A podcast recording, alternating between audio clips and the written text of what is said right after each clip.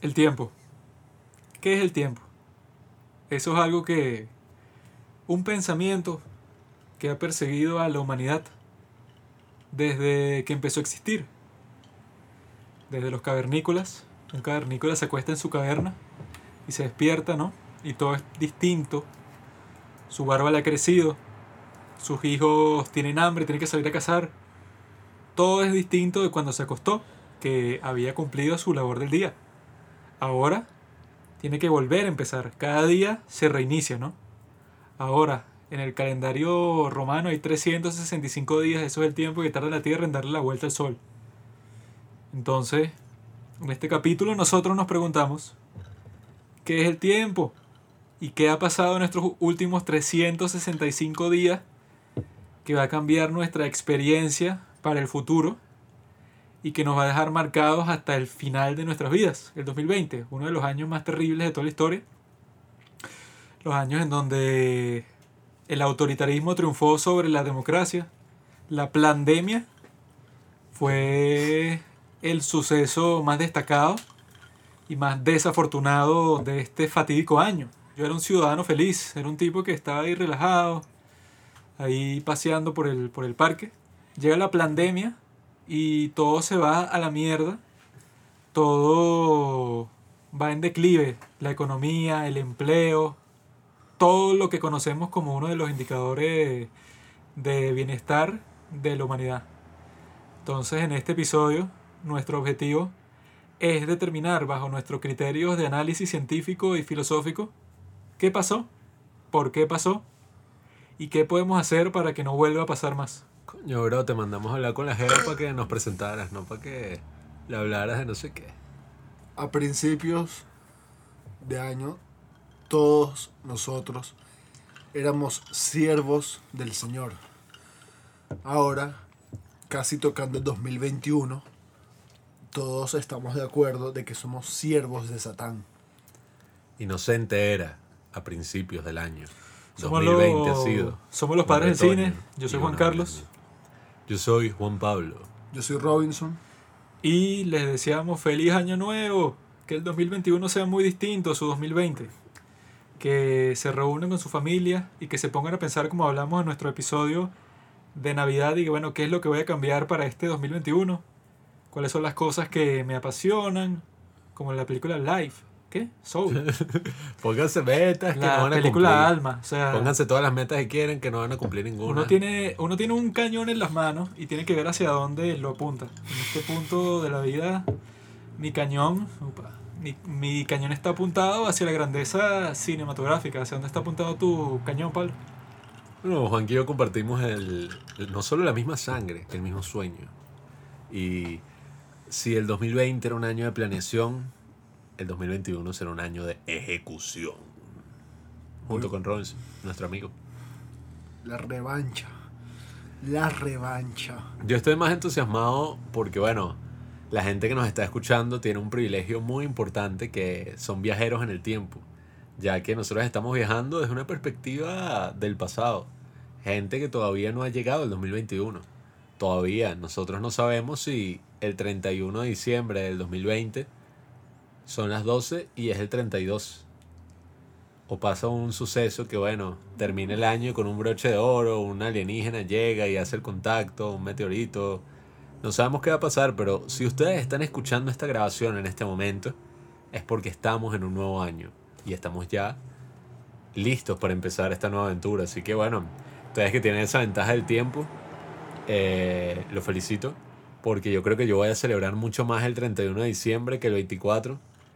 Porque si algo necesitamos todos es que se acabe este año de mierda. Que podamos dejar atrás todas esas mascarillas, toda la pandemia, que nos vacunen a todos y eso no sea más que un recuerdo fatídico. Aunque de la gente es un poco pagana con respecto a eso. Con lo que existe esta cuestión y que New Year, ¿qué? New Year Resolution. Mm. Que es y que no, entonces yo voy a empezar a ir al gimnasio, pues que es que si la más común.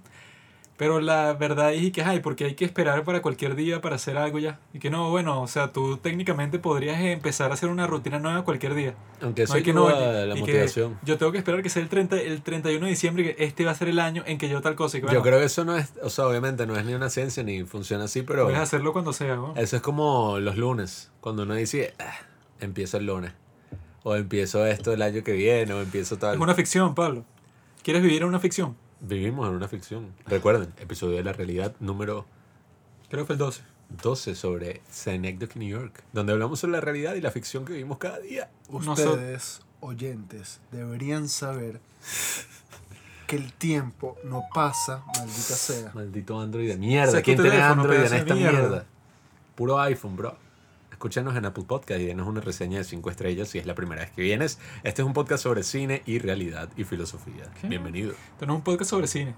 Esto es un podcast sobre algo muy curioso llamado vida. ¿Y de, El qué, cine es una segunda realidad. ¿Y de qué trata el cine, Juanqui? De la vida. Ok. El tiempo no pasa sobre nosotros. Nosotros pasamos sobre el tiempo. Muy profundo. Entonces, No, descarte. esa cosa que tiene el ser humano de esperar no tiene sentido. Porque tú, más que otra cosa en este universo, controlas el tiempo. Por lo cual te controlas a ti mismo. Yo no necesito dormir porque ya yo me adelanté a ese suceso. Yo simplemente acciono en cuanto a lo que quiere mi cuerpo, mis necesidades y hago lo que debo hacer.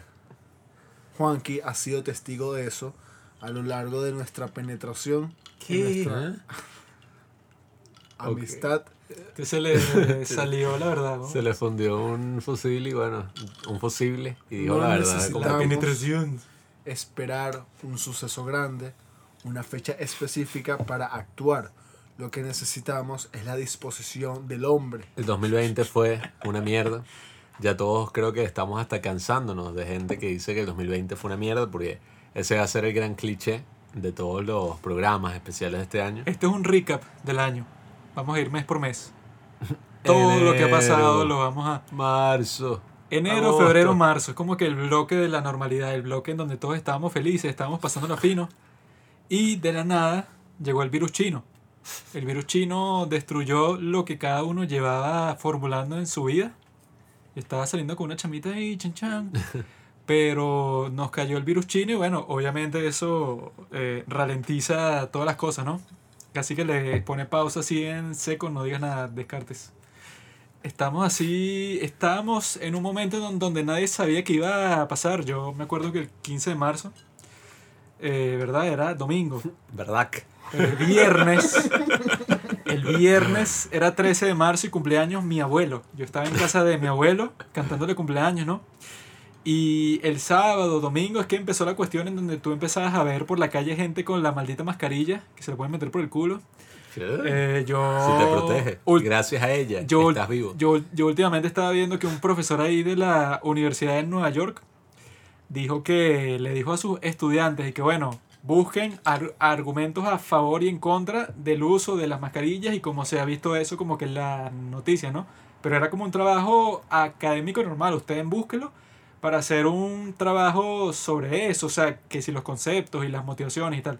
Y a ese profesor y que lo están... de- lo, Lo lo- preso. lo están demandando y que solo por decir eso, pues, y que lo está investigando el consejo de la universidad, porque uno de los estudiantes se, que, se quejó y que cómo va a cuestionar el uso de las máscaras. Y ese estudiante, no sé quién coño es, pero es una marica. Tú Que dice tienes que, que bueno, cuestionar todo, compadre. Miren, el tipo se lanzó, ¿verdad? Hay dos reacciones que, que tú puedes tener en este 2020. Reacción número uno, que es la de las maricas. Decir que, ay, hay que hacerle caso a los doctores, hay que hacerle caso a las autoridades. La ciencia, todo lo que digan, ciencia. todo lo que digan en los medios es lo que esa es la reacción de los estúpidos, ¿no? Y la reacción de la gente con sentido común, ¿verdad? Que debería ser la mayoría, pero no sé si lo es. Creo que quizás es es el 50% es que tú dices que, bueno, los medios y los médicos y todos estos maricos, me, o sea, han tenido un tubo de mierda conectado a mi ¿Qué? garganta desde marzo. O sea, han estado como en The Human Centipede todo este tiempo, mandándome mierda directo a mi estómago todo No. lo que han dicho han sido mentiras, han perdido su credibilidad co- completamente y hay que empezar a prestarle atención a los medios alternativos, a los que no son CNN, NBC, la BBC, todo eso es un- una mierda que está más politizada que el loco. coño. Son periodistas que dicen que ellos son y que objetivos y tal, y son puros periodistas de opinión que nunca lo admiten. Entonces te están dando puras opiniones, te las disfrazan como noticias para ir contra Donald Trump, que debió haber sido el hombre del año, pero no, o sea, ya la gente está con la mariquera y que el hombre del año puede ser George Floyd. George Floyd, ¿verdad? ¿Sabes qué pensamos en este podcast? George Floyd, que era una marica. de, Ay, que, que lo mm, mataron, que el hecho de que lo hayan matado estuvo mal, obviamente. Pero de que George Floyd era un símbolo, un tipo virtuoso, que su muerte significa algo terrible para toda la humanidad, eso es pura mentira. Toda la gente que les ha querido vender esa narrativa desde el principio del año les ha estado mandando mierda directo a su garganta. Tienen un tubo de mierda que ustedes ven No. a través de YouTube, a través de sus televisores, y ustedes no pueden dejar que esa primera alternativa de creerse lo que le digan todas las élites y toda la gente que trabaja en los medios, como CNN, ustedes no pueden creer nada de eso. Ustedes tienen que pensar bajo su propio criterio filosófico. Bueno, es que esa es una de las grandes cosas que, ajá, aquí sin tratar de antagonizar a la gente, yo creo que es algo muy sencillo. Si tú de verdad crees en la ciencia como tanto profesas, no me pidas que yo acepte algo que era desconocido para todos en marzo, como no, según la ciencia, este es el camino, o sea, esto es innegable, la solución es la cuarentena, la solución es esto, la solución es aquello. Si tú en verdad eres científico, como tanto te gusta profesar, tú lo que tenías que haber dicho es que, ok, esto es desconocido, nosotros pensamos que, bueno, es un virus que puede tener millones de muertes, ok, ¿cómo reaccionamos como sociedad? Y es como nos dijo nuestro primo que es médico, el que salió en el capítulo no sé cuál de Entonces ya, ya estamos jodidos, pero estamos haciendo pura referencia a otros capítulos.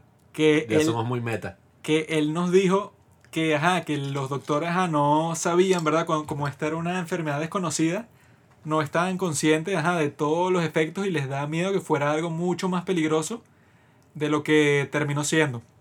Pero, o sea, eso sí es verdad lo que él dice, pues, pero en realidad los médicos desde marzo te estaban diciendo que no, el COVID tiene est- esta característica tal, tal y tal, o sea, te lo decían con toda la seguridad del mundo, cuando era pura mentira, E- ellos no tenían idea, pero no querían decirte que no tenían idea para que no entraras en pánico, ¿no? Bueno, eso se vio claro, o sea, súper claro. Y obviamente tampoco es que quiero ponerme aquí que nos jodieron, son unos malditos. Porque bueno, Cierto sentido sí nos yo creo que lo hicieron más desde el miedo que otra cosa. Y eso igual es reprensible. Eh, Termina lo que vas a decir ahí, que yo tengo algo que decir muy importante. Pero eso lo vi claramente cuando empezó la cuarentena. Eh, que bueno, espero que no sea sobre lo único que se trata este podcast. Así haya sido todo lo que fue mi año. Porque bueno, vivimos en el país donde tenemos la cuarentena más larga del mundo, una vaina así. Porque básicamente estamos en cuarentena desde marzo. O sea, yo no veo clases de marzo, etc. Pero, Estamos en cuarentena desde que llegó el socialismo, weón. Qué mal. Ajá. pero antes de entrar ahí, yo me acuerdo cuando mucha gente salía con mascarilla y ponía ahí que no, compren la mascarilla, ya salía esta gente a ponerse en un terreno moral superior y decir y que mascarilla. Ay, si eres así, que la mascarilla es para la gente que está enferma o para los médicos, eso lo dice la ciencia. Ignorantes de Y mierda. tú que usas mascarilla, estás pasando encima de los médicos y los pobres pacientes que tienen COVID. Ya se estaban Wow. poniendo en un terreno moral y yo dije, ok, perdón. O sea, perdón por querer tener una mascarilla. Eh, soy un idiota, tal. Y no querer enfermarte, maldito hijo de puta. O no querer contraer ninguna Bueno, enfermedad. ¿qué pasa? Que el sentido común, el sentido común Contraer. se había perdido por el pánico y algo que es súper sencillo, como que, ok, si tú usas una mascarilla, es para tú no, no sé, respirar o tener, recibir así, qué sé yo, las gotas así de saliva, de lo que sea, de las personas que están a tu alrededor, ¿no? Esa lógica tan sencilla fue ahí que no. Eso es para los médicos y los pacientes, porque según la ciencia, la gente que no tiene COVID no tiene razón para usarla. ¿Y qué ocurre? Nos estaban mintiendo todo este tiempo, intencionalmente, porque tenían pánico de que las mascarillas se agotaran y de que no hubiera suficiente para los médicos, para los pacientes enfermos, etc. Entonces, claro, si eso ocurre al principio del brote, o sea, digamos en marzo, aunque esto es algo que se lleva formando desde unos meses, pero en marzo, Si eso ocurre, eso quita tu credibilidad, o sea, eso la ataca. Y entonces convierten todo en un argumento moralista, o sea, y que no, tú tienes que estar a favor de la ciencia, tú tienes que estar a favor de estos grandes avances que se han hecho, de las organizaciones, tal, y que marico, si empezamos desde el pie, con el pie izquierdo, mintiéndonos para no comprar mascarillas, como manipulándonos, porque al final eso fue lo que hicieron, como que mira, Eso fue lo que pasó como en abril, mayo. Sí. Y ya en julio, agosto, si tú no tenías mascarilla, eras un monstruo. O sea, la, la narrativa cambió totalmente Sí. en una cuestión de dos, dos, tres meses. y que no, el que no usa mascarilla está poniendo en riesgo a toda la población, entonces es un maldito. Y que anti-masking, o sea, bueno, sobre todo hablamos de cosas de Estados Unidos porque en nuestro país, si nos pusiéramos a hablar de las cosas de nuestro país, bueno, que ladilla, eh, creo que tenemos un- una, la mayoría de nuestra audiencia venezolana, pero bueno, ya hasta nosotros mismos estamos como ladillados de todo lo que ocurre aquí. Eh, pero bueno, eso, no sé, Juanqui, si tienes algo que decir, yo quería como hablar un poco de cómo era mi percepción del año al empezar, como sin tener en conciencia del virus, pero habla de lo que ibas a decir. Les voy a hablar como 45 minutos sobre cuál fue el error número uno, cuál fue el azote de todo el 2020. Y son tres palabras. One Factor Analysis. Análisis De de un un, factor. único factor. Que eso significa que, por ejemplo, al principio, los malditos médicos decían y que, ah, bueno, hay que cerrar toda la sociedad, toda la economía tiene que parar en seco porque tenemos esta enfermedad frente a nosotros que es de- demasiado riesgosa, ¿no? Tenemos que hacer algo para pararla, que fue lo que dijeron al principio, que la cuarentena supuestamente iba a durar dos semanas para que el esparcimiento de la enfermedad no es que se parara en seco, sino que fuera más lento y ya. Flatten the curve. Sí, o sea O que, sea, que aplana la curva. básicamente te estaban diciendo desde el principio, esto va a pasar de todas maneras, solo que la cuarentena es para que fuera más lento y ya, y que el sistema de colapse. salud, sí, o sea, no estuviera colapsado, ¿no? Y entonces los médicos, obviamente como su especialidad es el asunto médico, solamente te van a decir que, bueno, desde la perspectiva de los trabajadores de la salud, lo que tú tienes que hacer es cerrar todo y ya, cerrar la economía 100%. Los políticos Mm. temiendo que la gente se les voltee y entonces que digan que así de la forma más pagana del mundo, que es su culpa, el hecho de que se mueran millones de personas por una enfermedad que, bueno, que China la soltó voluntariamente al mundo, por eso es una pandemia, llegan a decir y que, bueno, yo para como que lavarme las manos, como hizo Herodes frente a Jesucristo, decir y que no, bueno, yo voy a cerrar todo, voy a adoptar las maneras más drásticas, las maniobras así para controlar el COVID más drásticas posible, para que llegue el punto en donde nadie me puede culpar de nada porque yo cerré todo y ya, o sea, yo traté de, de usar las formas más drásticas para parar el esparcimiento de esta enfermedad y nadie, luego de que esta cuestión pase y que exista la vacuna y toda la cuestión, me puede reclamar a mí porque yo hice todo lo que me dijeron los médicos. Cuando ese no es su trabajo. Pero eso no es lo que tienen que hacer los políticos. Eso no es lo que tienen que hacer los políticos. Eso no es lo que tienen que hacer los políticos. Lo, lo que tienen que hacer los políticos es traer al maldito doctor maricón Fauci, el viejo ese gay, y entonces decir, bueno, Fauci, dime qué piensas tú, bueno, entonces Fauci te va a decir, cierra todo. Luego traes al marico que, que representa a los que hablan del comercio, de las empresas, cualquier vaina. Economista. ¿Qué piensas tú? Sí, un economista. Después traes eso a un montón de gente, a 10 personas de distintos gremios que te aconsejen. Y tú ya con todo eso, tú dices, ah, bueno, mi edición es tal. No, no voy a cerrar toda la economía del mundo porque es demasiado bestia y voy a causar muchos más problemas de los que resuelvo cerrando todo por el maldito COVID-19, que es una gripe un poco más fuerte para los ancianos, que dicen que si tú le pones la vacuna a la gente que tiene más de 70 años, ¿verdad? Ahí cortas dos tercios de la mortalidad de la enfermedad. Solo vacunando a las personas que tienen más de 70 años.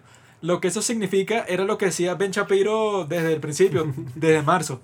Y que bueno, los viejos que están en más riesgo no entren en contacto con jóvenes, enciérrense en su casa, pero los jóvenes, que la cuestión no es peligrosa en lo absoluto, no le paren bolas a eso y sigan con su vida porque si no la economía se va a la mierda y de qué sirve.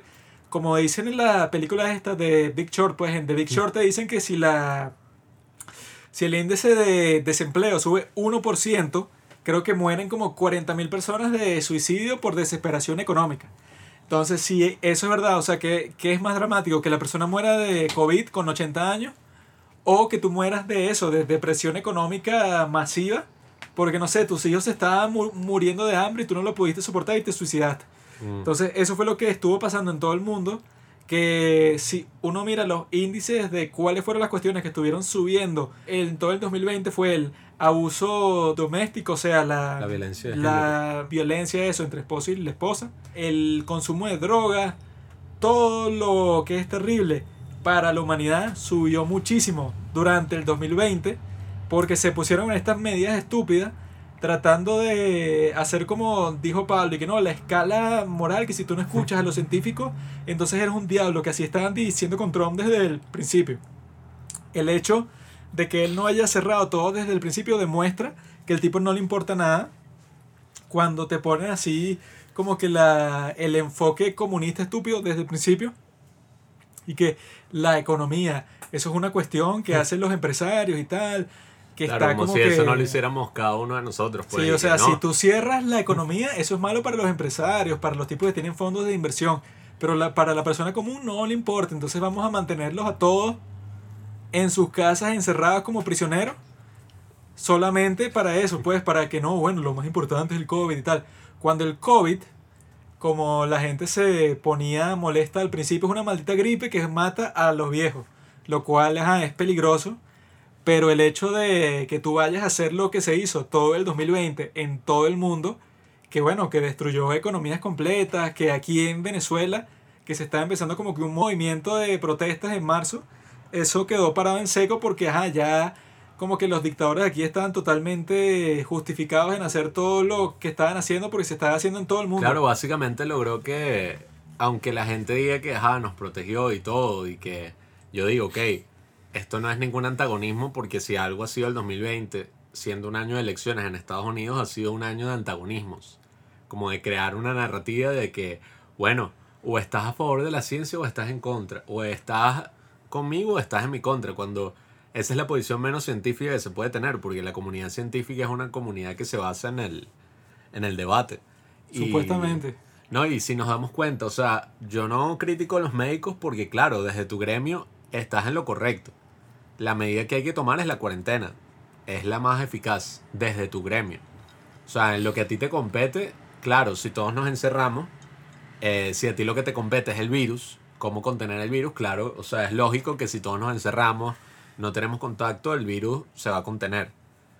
Sin embargo, como bien dice Juan, que un político su trabajo es saber que la sociedad es conformada por miles y miles de personas de miles de ramas distintas y que todo se Millones. interactúa. Millones. O sea, la economía interactúa con los médicos. O sea, como hemos hablado muchas veces en este podcast, la vida de uno se influye por muchos factores.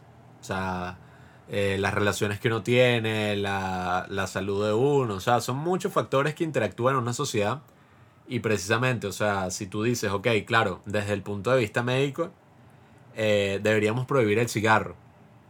¿No? O sea, el cigarro, como es malo, deberíamos hacer que sea, no sé, imposible de obtener. Pero si tú vas desde el punto de vista personal, hay mucha gente que el cigarro lo ayuda a sobrellevar muchas situaciones. O sea, dice, coño, en vez de, qué sé yo, meterme cocaína, fumo un cigarro. Bueno. Y tú no puedes decir que eso no. Y que no, bueno, vamos a quitarle el cigarro porque estarías afectando a esa gente. O sea, es muy complejo.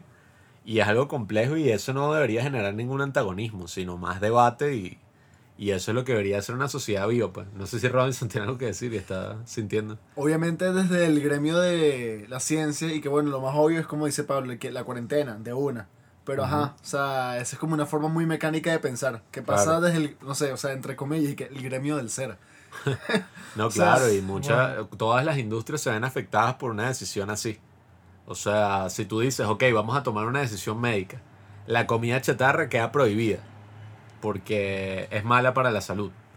Si tú haces eso, se pierden miles de trabajos, se pierden industrias, se pierden los placeres más básicos de cada, como ahorita. O sea, ahorita estamos tomando alcohol y todos estamos claros que es algo malo en exceso. Pero, y desde el punto de vista médico, coño, marico, no, no tomes Coca-Cola porque es malo, toma agua. Pero ¿qué sería la vida si lo único que tuviéramos para tomar es agua? Pero la rutina y el cuidarse y el aburrimiento, te saben, ajá, en exceso también es mala.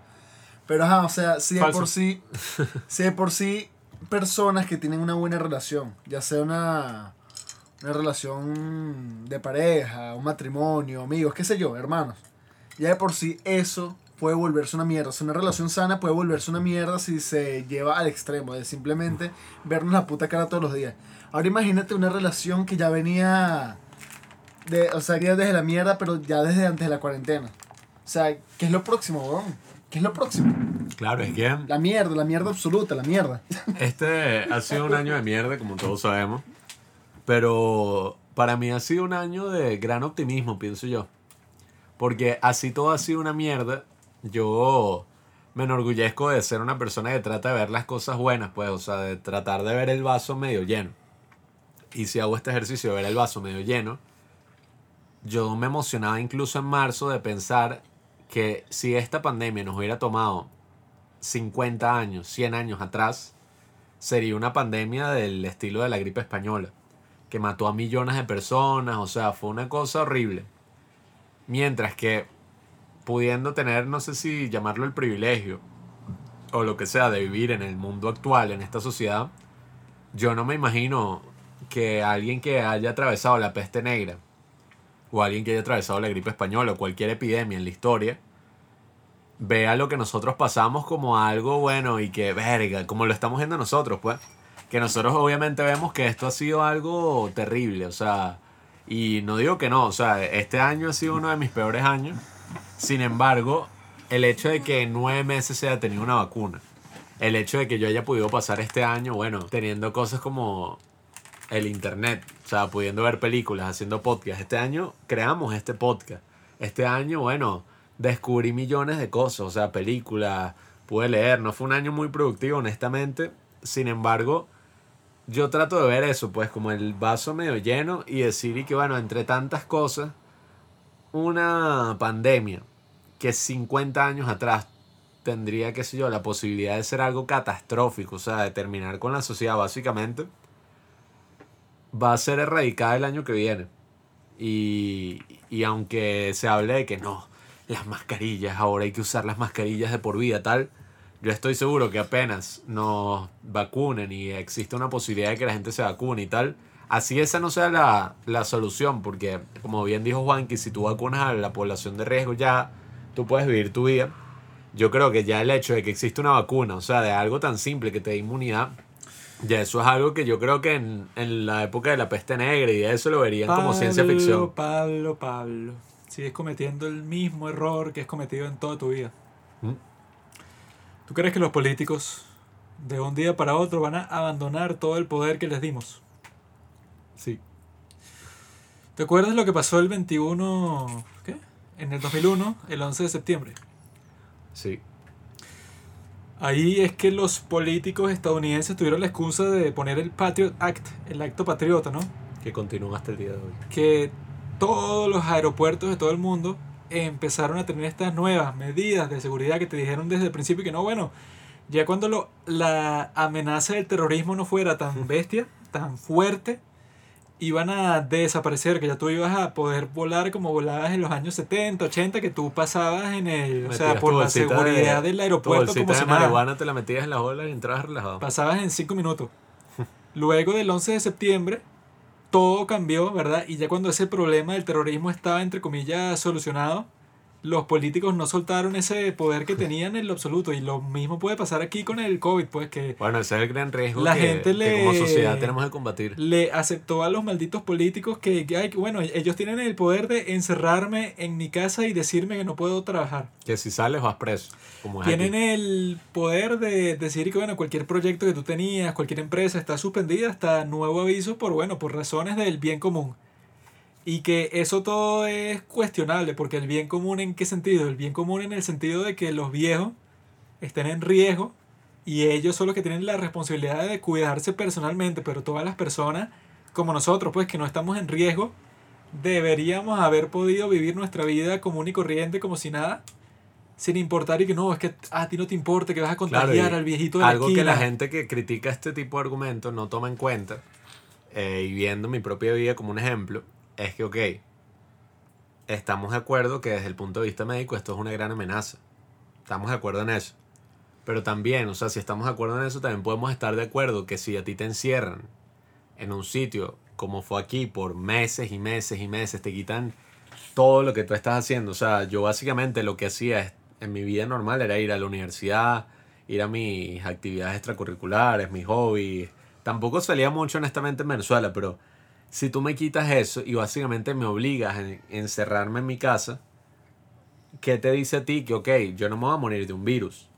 Pero hay mucha gente que este año desarrolló la ansiedad, desarrolló la depresión, o sea, desarrolló muchas cosas que tienen consecuencias a largo plazo y que si bien no vas a morir de este virus mortal, puede que mueras en cinco años de la ansiedad y la depresión que te causó esta cuarentena. Ponte que la gente ya estaba al borde, que ya estaba como que en una situación súper difícil y de repente les cae esta cuarentena que desde el principio te decían que iba a ser temporal, pero hasta el día de hoy, por lo menos en nuestro país, sigue existiendo. Entonces, bueno, cualquier persona que ponte que había pasado por algo muy difícil en su vida, de repente le cae esto encima y se jodió. o sea, tú ponte que por fin habías alcanzado como que una mínima libertad o una mínima seguridad para hacer cualquier cosa. lo que sea. Sí, no sé, y que conseguiste tu primer trabajo, como que cualquier cosa que estás haciendo por, por primera vez en toda tu vida. Y te cae esta cuarentena encima en donde el gobierno cree que tiene el poder de decir simplemente que, bueno, que tiene potestad sobre todas las cosas que tú haces en toda tu vida. Que es lo que han dicho en Estados Unidos desde el principio de esta vaina que la constitución está hecha para regular el comportamiento del gobierno, no de los, ciudadanos. Y que no, es que ustedes tienen que estar en, en, en, consonancia con el bien común y tienen que hacer todas las cosas que nosotros les mandamos. Cuando es que bueno, ustedes no tienen el poder para encerrarnos a todos y decir que tú simplemente no puedes trabajar por, por la cantidad de tiempo que a ti te dé la gana, porque eso desequilibra toda la sociedad. Y no solo en el momento que pasa, que eso es como la crisis del 2008 que no es y que, ay, es mala para este momento, pero el próximo año no, eso no es el próximo año, carajo. Esto que está pasando el día de hoy, las implicaciones que puede tener, pueden durar, que si en 10 años puede seguir teniendo como que las ondas, los efectos, que uno no lo está viendo así como que tan dramáticamente y que el hospital está lleno de gente vieja que se está muriendo. Pero, ah, bueno, toda la gente joven que se va a morir y que se va a suicidar y que van a pasar mil millones de cosas, con respecto a ellos y con la insatisfacción que ya tenían en su vida.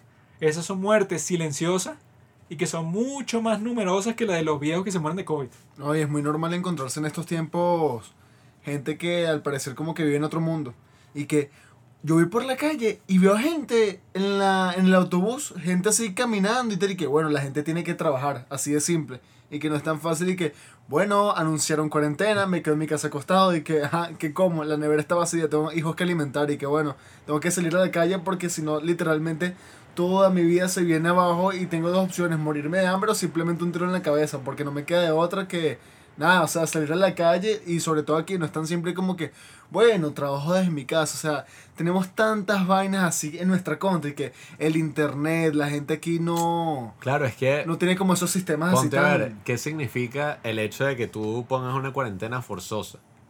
Como bueno, en este país, en Venezuela, eh, que bueno, yo creo que la gente que no vive aquí puede tomar esto de ejemplo de qué ocurre cuando ya eso es llevado a unos niveles, bueno, que, o sea, como ocurría, si tú te veían en la calle te podía meter preso. O sea, algo que no tiene ningún sentido. Pero ponte a ver, o sea, ahí lo que tú estás comunicando como Estado, como gobierno, como lo que sea, es y que, ok, tú estás en riesgo, Juanqui. O sea, tú te puedes contagiar y hay unas medidas de seguridad que tú puedes tomar para evitar ese riesgo. Pero tú como eres un inconsciente, o sea, como eres estúpido, no lo vas a hacer. Por lo tanto, yo prefiero encerrarte preventivamente para ni siquiera yo estar en riesgo de que, bueno, como Juanqui puede cumplir o no cumplir algo, yo voy a asumir que no lo va a cumplir, y entonces voy a encerrar a todo el mundo. Lo que implican desde el principio te están diciendo y que, bueno, tú, ¿verdad? Si te mueres por lo que está pasando, no es que tú vas a tomar las consecuencias. No, no es que tú, como ser humano, puedes decir que, bueno, si salgo para la calle sin mascarilla, por ejemplo, eso es como que responsabilidad mía propia y si pongo en riesgo a otra gente con esa acción, bueno, o sea, ya es cuestión como que mi relación entre yo mismo y esa persona.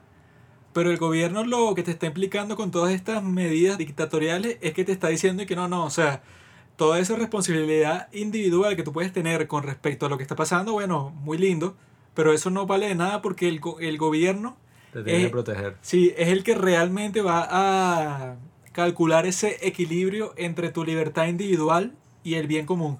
Entonces tú, bueno, puedes tomar la precaución que te dé la gana, puedes hacer lo que tú quieras, o sea, sal con máscara, sin máscara y tal, pero yo soy el que en verdad como gobierno tiene como que la potestad de poner en equilibrio las cosas.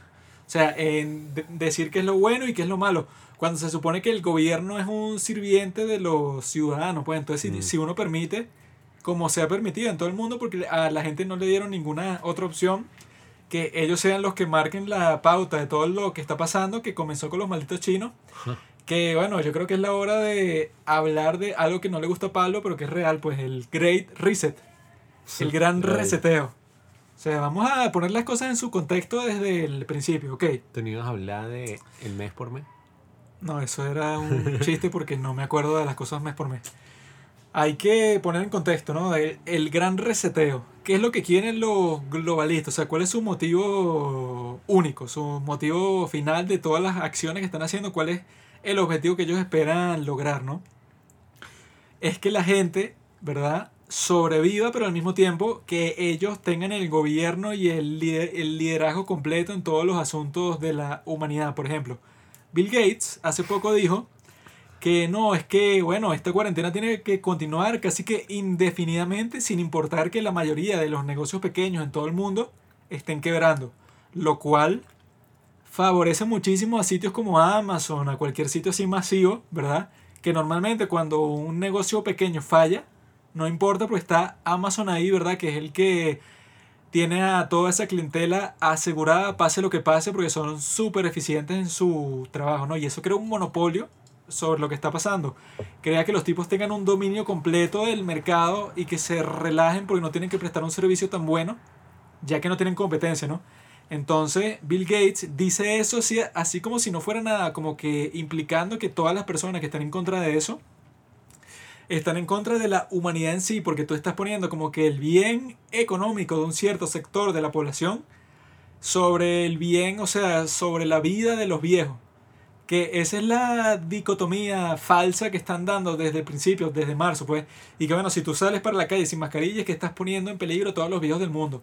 Si tú quieres seguir operando tu negocio, es que eres un egoísta, narcisista, maldito, que solo te importa el bien económico tuyo personal, pero no eh, la salud de los ancianos de tu, de tu sociedad. Cuando es que, bueno, ¿qué, qué hace más valiosa la vida de los viejos que la vida de los, de los jóvenes? Porque en ese caso, bueno, tú dices que mi negocio liter- literalmente, si no tiene ingresos por tres meses, no existe más, pues. O sea, todos esos negocios pequeños, que son que si la forma de vida más común de los Estados Unidos, que los negocios pequeños son los que crean como que el fundamento de toda la sociedad, todo eso se destruye, ¿no? Y los globalistas están felices por eso, porque su plan final es decir y que, bueno, todo el mundo se queda en su casa y nosotros le damos su ingreso, su ingreso, su ingreso, ¡ah! Su ingreso básico, su ingreso básico universal a todos, entonces ponte que a ti te dan 1.200 dólares por mes, ¿no?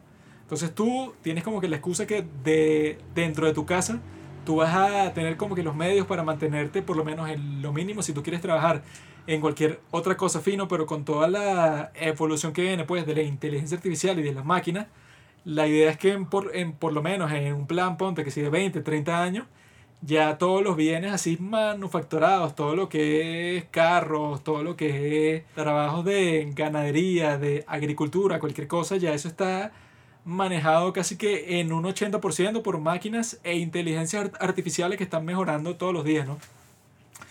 Si eso pasa de esa manera, a los globalistas le conviene que, bueno, de ahora en adelante esto va a ser un gobierno mundial. Esto va a ser una cuestión, una logística en cuanto que a nosotros vamos a hacer las leyes para todo el mundo y ustedes no tienen como que derecho a nada porque desde su casa nosotros los estamos manteniendo con este ingreso básico universal. Entonces ustedes no se pueden quejar de nada porque yo les estoy dando literalmente la plata con la que ustedes se mantienen todos los días. Ustedes no están pagando impuestos ni nada, que ya el 49% de la población de los Estados Unidos no paga impuestos, ¿no? Eso es así actualmente. Ahora ponte que pasen 20, 30 años con las, las inteligencias artificiales, con las máquinas y tal, y ya no es el 49% que no paga impuestos, sino es el ponte, el 99%. Y ese no, 99, tú como gobierno le puedes decir que a ustedes que van a estar hablando de derechos, de conciencia so- social, de cualquier cosa, si yo los mantengo ustedes, o sea que a diferencia de cómo nació la cuestión, pues que el gobierno se depende de, de los ciudadanos, los ciudadanos terminan dependiendo del gobierno, no pueden vivir si no le dan ese, ese ingreso básico, porque los trabajos que ellos tenían antes, que si en fábricas de carros o en cualquier otro gremio, terminan elim- eliminados totalmente porque bueno, ya las máquinas o las inteligencias artificiales que se han creado lo suplantan completamente y, y hacen el trabajo mucho más rápido de lo que lo harían trabajadores humanos. Entonces el plan de los globalistas es ese, pues, o sea que ellos piensan que con cuestiones así como el COVID, como han dicho desde el principio, que ha sido una estupidez que desde mayo, junio están diciendo, y que hay las aguas de Venecia están blancas, están claras completamente, y los delfines están nadando por ahí cuando antes del COVID estaban totalmente sucias y ningún animal pasaba por ahí porque era un chiquero, porque la gente, bueno, estaba gastando, estaba haciendo su vida normal. En cambio, después del COVID, todo está completamente sano, todo está completamente claro, gracias a que la gente no hizo nada y se quedó en su casa, que también lo estaban diciendo sobre China. Y que en China, ay, que Bueno, hay tanta contaminación de aire, entonces eso- ya la gente puede salir para la calle sin ningún problema. Eso que está diciendo es importante porque yo creo que yo lo veo un poco distinto a como tú lo planteas. Yo lo veo más bien de que el COVID, el virus, lo que sea que, como lo quieran llamar, es una excusa. O sea, es una excusa para toda esta carga de problemas que tú estás mencionando que ya venían desarrollándose. O sea, que son debates morales y debates éticos y debates que van a continuar todos estos años, que es que bueno, ¿qué vamos a hacer como sociedad cuando llegue la inteligencia artificial que nos pueda suplantar así en trabajos manuales? Que ya está pasando. O qué vamos a hacer con el calentamiento global, o sea, y yo creo que la postura en cuanto a esos debates, y es algo que se reflejó mucho en el COVID, es la gente que quiere controlar a todo el mundo y la gente que quiere innovar. Y creo que eso es algo que se ve muy claro con el calentamiento global. No soy tan informado como el, con el tema como debería ser, pero bueno, tampoco me he adentrado mucho en eso, ahorita no me importa tanto. Pero si te pones a ver, ¿qué es lo que pasó con el COVID? Cuando empezó están estas dos posturas, o sea, una que dice, mira, tenemos que controlarlo. O sea, vamos a usar mascarilla, vamos a encerrar a todo el mundo por los meses que haga falta para que la curva esté así. Y bueno, y vamos a pensar que una vacuna es algo imposible de crear. Y estaba otra mentalidad que era la gente como yo que pensaba como coño, yo quiero es que se cree una vacuna porque esto no es algo que quiero que coño los próximos 50 años de mi vida me esté afectando. O sea, yo no quiero estar los próximos 20 años de mi vida usando mascarilla. Entonces esa perspectiva creo que es algo que aplica también al calentamiento global, que es la gente que dice, mira, yo voy a dejar de comer carne, voy a empezar a hacer mi parte para evitar el calentamiento global ahorita y me pongo en un terreno moral superior al tuyo. Mientras que hay gente que está trabajando en, ok, ¿qué pasa si creamos un suplemento a la carne que sepa exactamente igual, que se ve exactamente igual? Y así solucionamos el problema de la industria vacuna. Se Que llama, ya así? existe y todo, pues. se llama la industria vacuna. Bueno, la industria... La industria ganadera. Exacto, o sea, así solucionamos el problema de la industria ganadera y no, o sea, no tiene que volverse una cuestión individual porque si tu mentalidad es, y esto es algo que creo que todos aprendemos, si tu mentalidad es, si todo el mundo hiciera esto, el mundo sería un mejor lugar, esa es una mentalidad infantil, porque, o sea, tú no puedes depender de que todo el mundo haga lo que tú quieres que haga. Porque claro, eso es algo hasta dictatorial. O sea, Sí, ay, es si todo el mundo que- pensara como yo pienso, el mundo sería a mejor. fin de cuentas va a ser como en la cuarentena que lo vas a tener que forzar. Es una que- mentalidad que infantil. todos decidieron al mismo tiempo hacer lo correcto, que fue lo que yo decidí desde el principio. Claro, eso, o sea- eso nunca pasa, sino que tú llegas hasta el punto que no, bueno, como es el bien común, hay que forzárselo a todos los No, demás y ya. y esas son las cuestiones de la ciencia. O sea, ¿qué es el bien común? Porque tú tienes una concepción del bien. O sea, tú dices, coño, el bien común para mí es no morirme de este virus, porque tengo 70 años. Pero el bien común para otra persona es no perder su negocio, que, no sé, poderle pagar la educación a sus hijos, eh, no sé, no caer, o sea, no separarse de todas sus amistades por tres meses, porque si no va a suicidarse. O sea, hay muchas definiciones de cuál es el bien para ti. que, que tú tengas un negocio, pero que sí moderadamente grande, que sí ponte de mil empleados. Como pasan con los restaurantes, que lo llegan diciendo desde el principio, que los restaurantes simplemente, aunque tú digas y que no, que se abren parcialmente. O sea, que llega un punto que, ajá, que te dejan que estés abierto, pero solo puedes tener, o sea, que si no, normalmente tienes, no sé, ponte 100 clientes, tienes máximo 50. Y que, ok, ajá, eso está muy bien. O sea, es mejor que te digan que simplemente no, no tienes clientes y ya, que estás clausurado completamente. Pero con esa medida, ¿verdad? Tú no sobrevives. O sea, tú quizás tengas como que llegue parejo. O sea, gastas e ingresas exactamente lo mismo. Pero no tienes absolutamente ninguna ganancia. Entonces tú como dueño no tiene sentido cons- continuar con este negocio porque tú llegas máximo hasta pagar los sueldos de tus empleados, pero no te queda nada para ti mismo. Entonces eso es lo que han dicho desde el principio, que no, claro, no importa, ya como pasó bastante tiempo desde que estamos con estas medidas de cuarentena, no importa, porque ahora todos los negocios pueden estar abiertos, pero con ciertas medidas de precaución. Y la cuestión es que, bueno, con esas ciertas medidas de precaución no existe ninguna ganancia para el dueño. Si no existe ninguna ganancia para el dueño, no hay razón a- en lo absoluto para continuar ese negocio. Porque tú estás trabajando y que, bueno, si esto trabaja a su máxima capacidad, es que yo tengo una ganancia que es muy pequeña. Entonces, desde el principio están diciendo que no, pero uno debería tener conciencia de que si la gente va para los restaurantes, está en un riesgo más grande de contagio. Ah, pero no tiene sentido, como estábamos diciendo desde el principio del análisis de un solo factor, si tú dices que, bueno, esto puede causar las muertes de varias personas. Y al mismo tiempo, si yo hago las medidas que supuestamente son las que tengo que hacer según los médicos, voy a causar el desempleo de millones de personas, muchas más de las que van a morir. O sea, porque ahorita la gente desempleada en los Estados Unidos, comparado como al principio de la pandemia, que gracias al presidente Trump era el número más bajo de toda la historia, ahora es muchísimo más alto que las personas que se han muerto en sí. Entonces muchos dirán que, ah, no tendrás trabajo, pero por lo menos estás vivo. Pero esas personas que no tienen trabajo suelen ser el sostén de su familia, pues, o sea, son Claro. gente que, y que, y que, bueno, yo dependo, por ejemplo, de mi papá que gana un sueldo, que si él lo deja de ganar, Un padre de familia, Yo- una madre soltera. yo dejo de comer, pues, y si yo dejo de comer, también me voy a morir eventualmente. No, y, y que pasa algo que a mí me preocupaba cuando empezó todo el tema del virus, que ha sido politizar. A mí me interesa mucho la política y yo no creo que el- la política sea algo malo, pues. Como mucha gente que no politices. Pero si hay cosas que no se deben politizar. Una de esas cosas es la salud, pues, un virus. O sea, un virus no es algo político.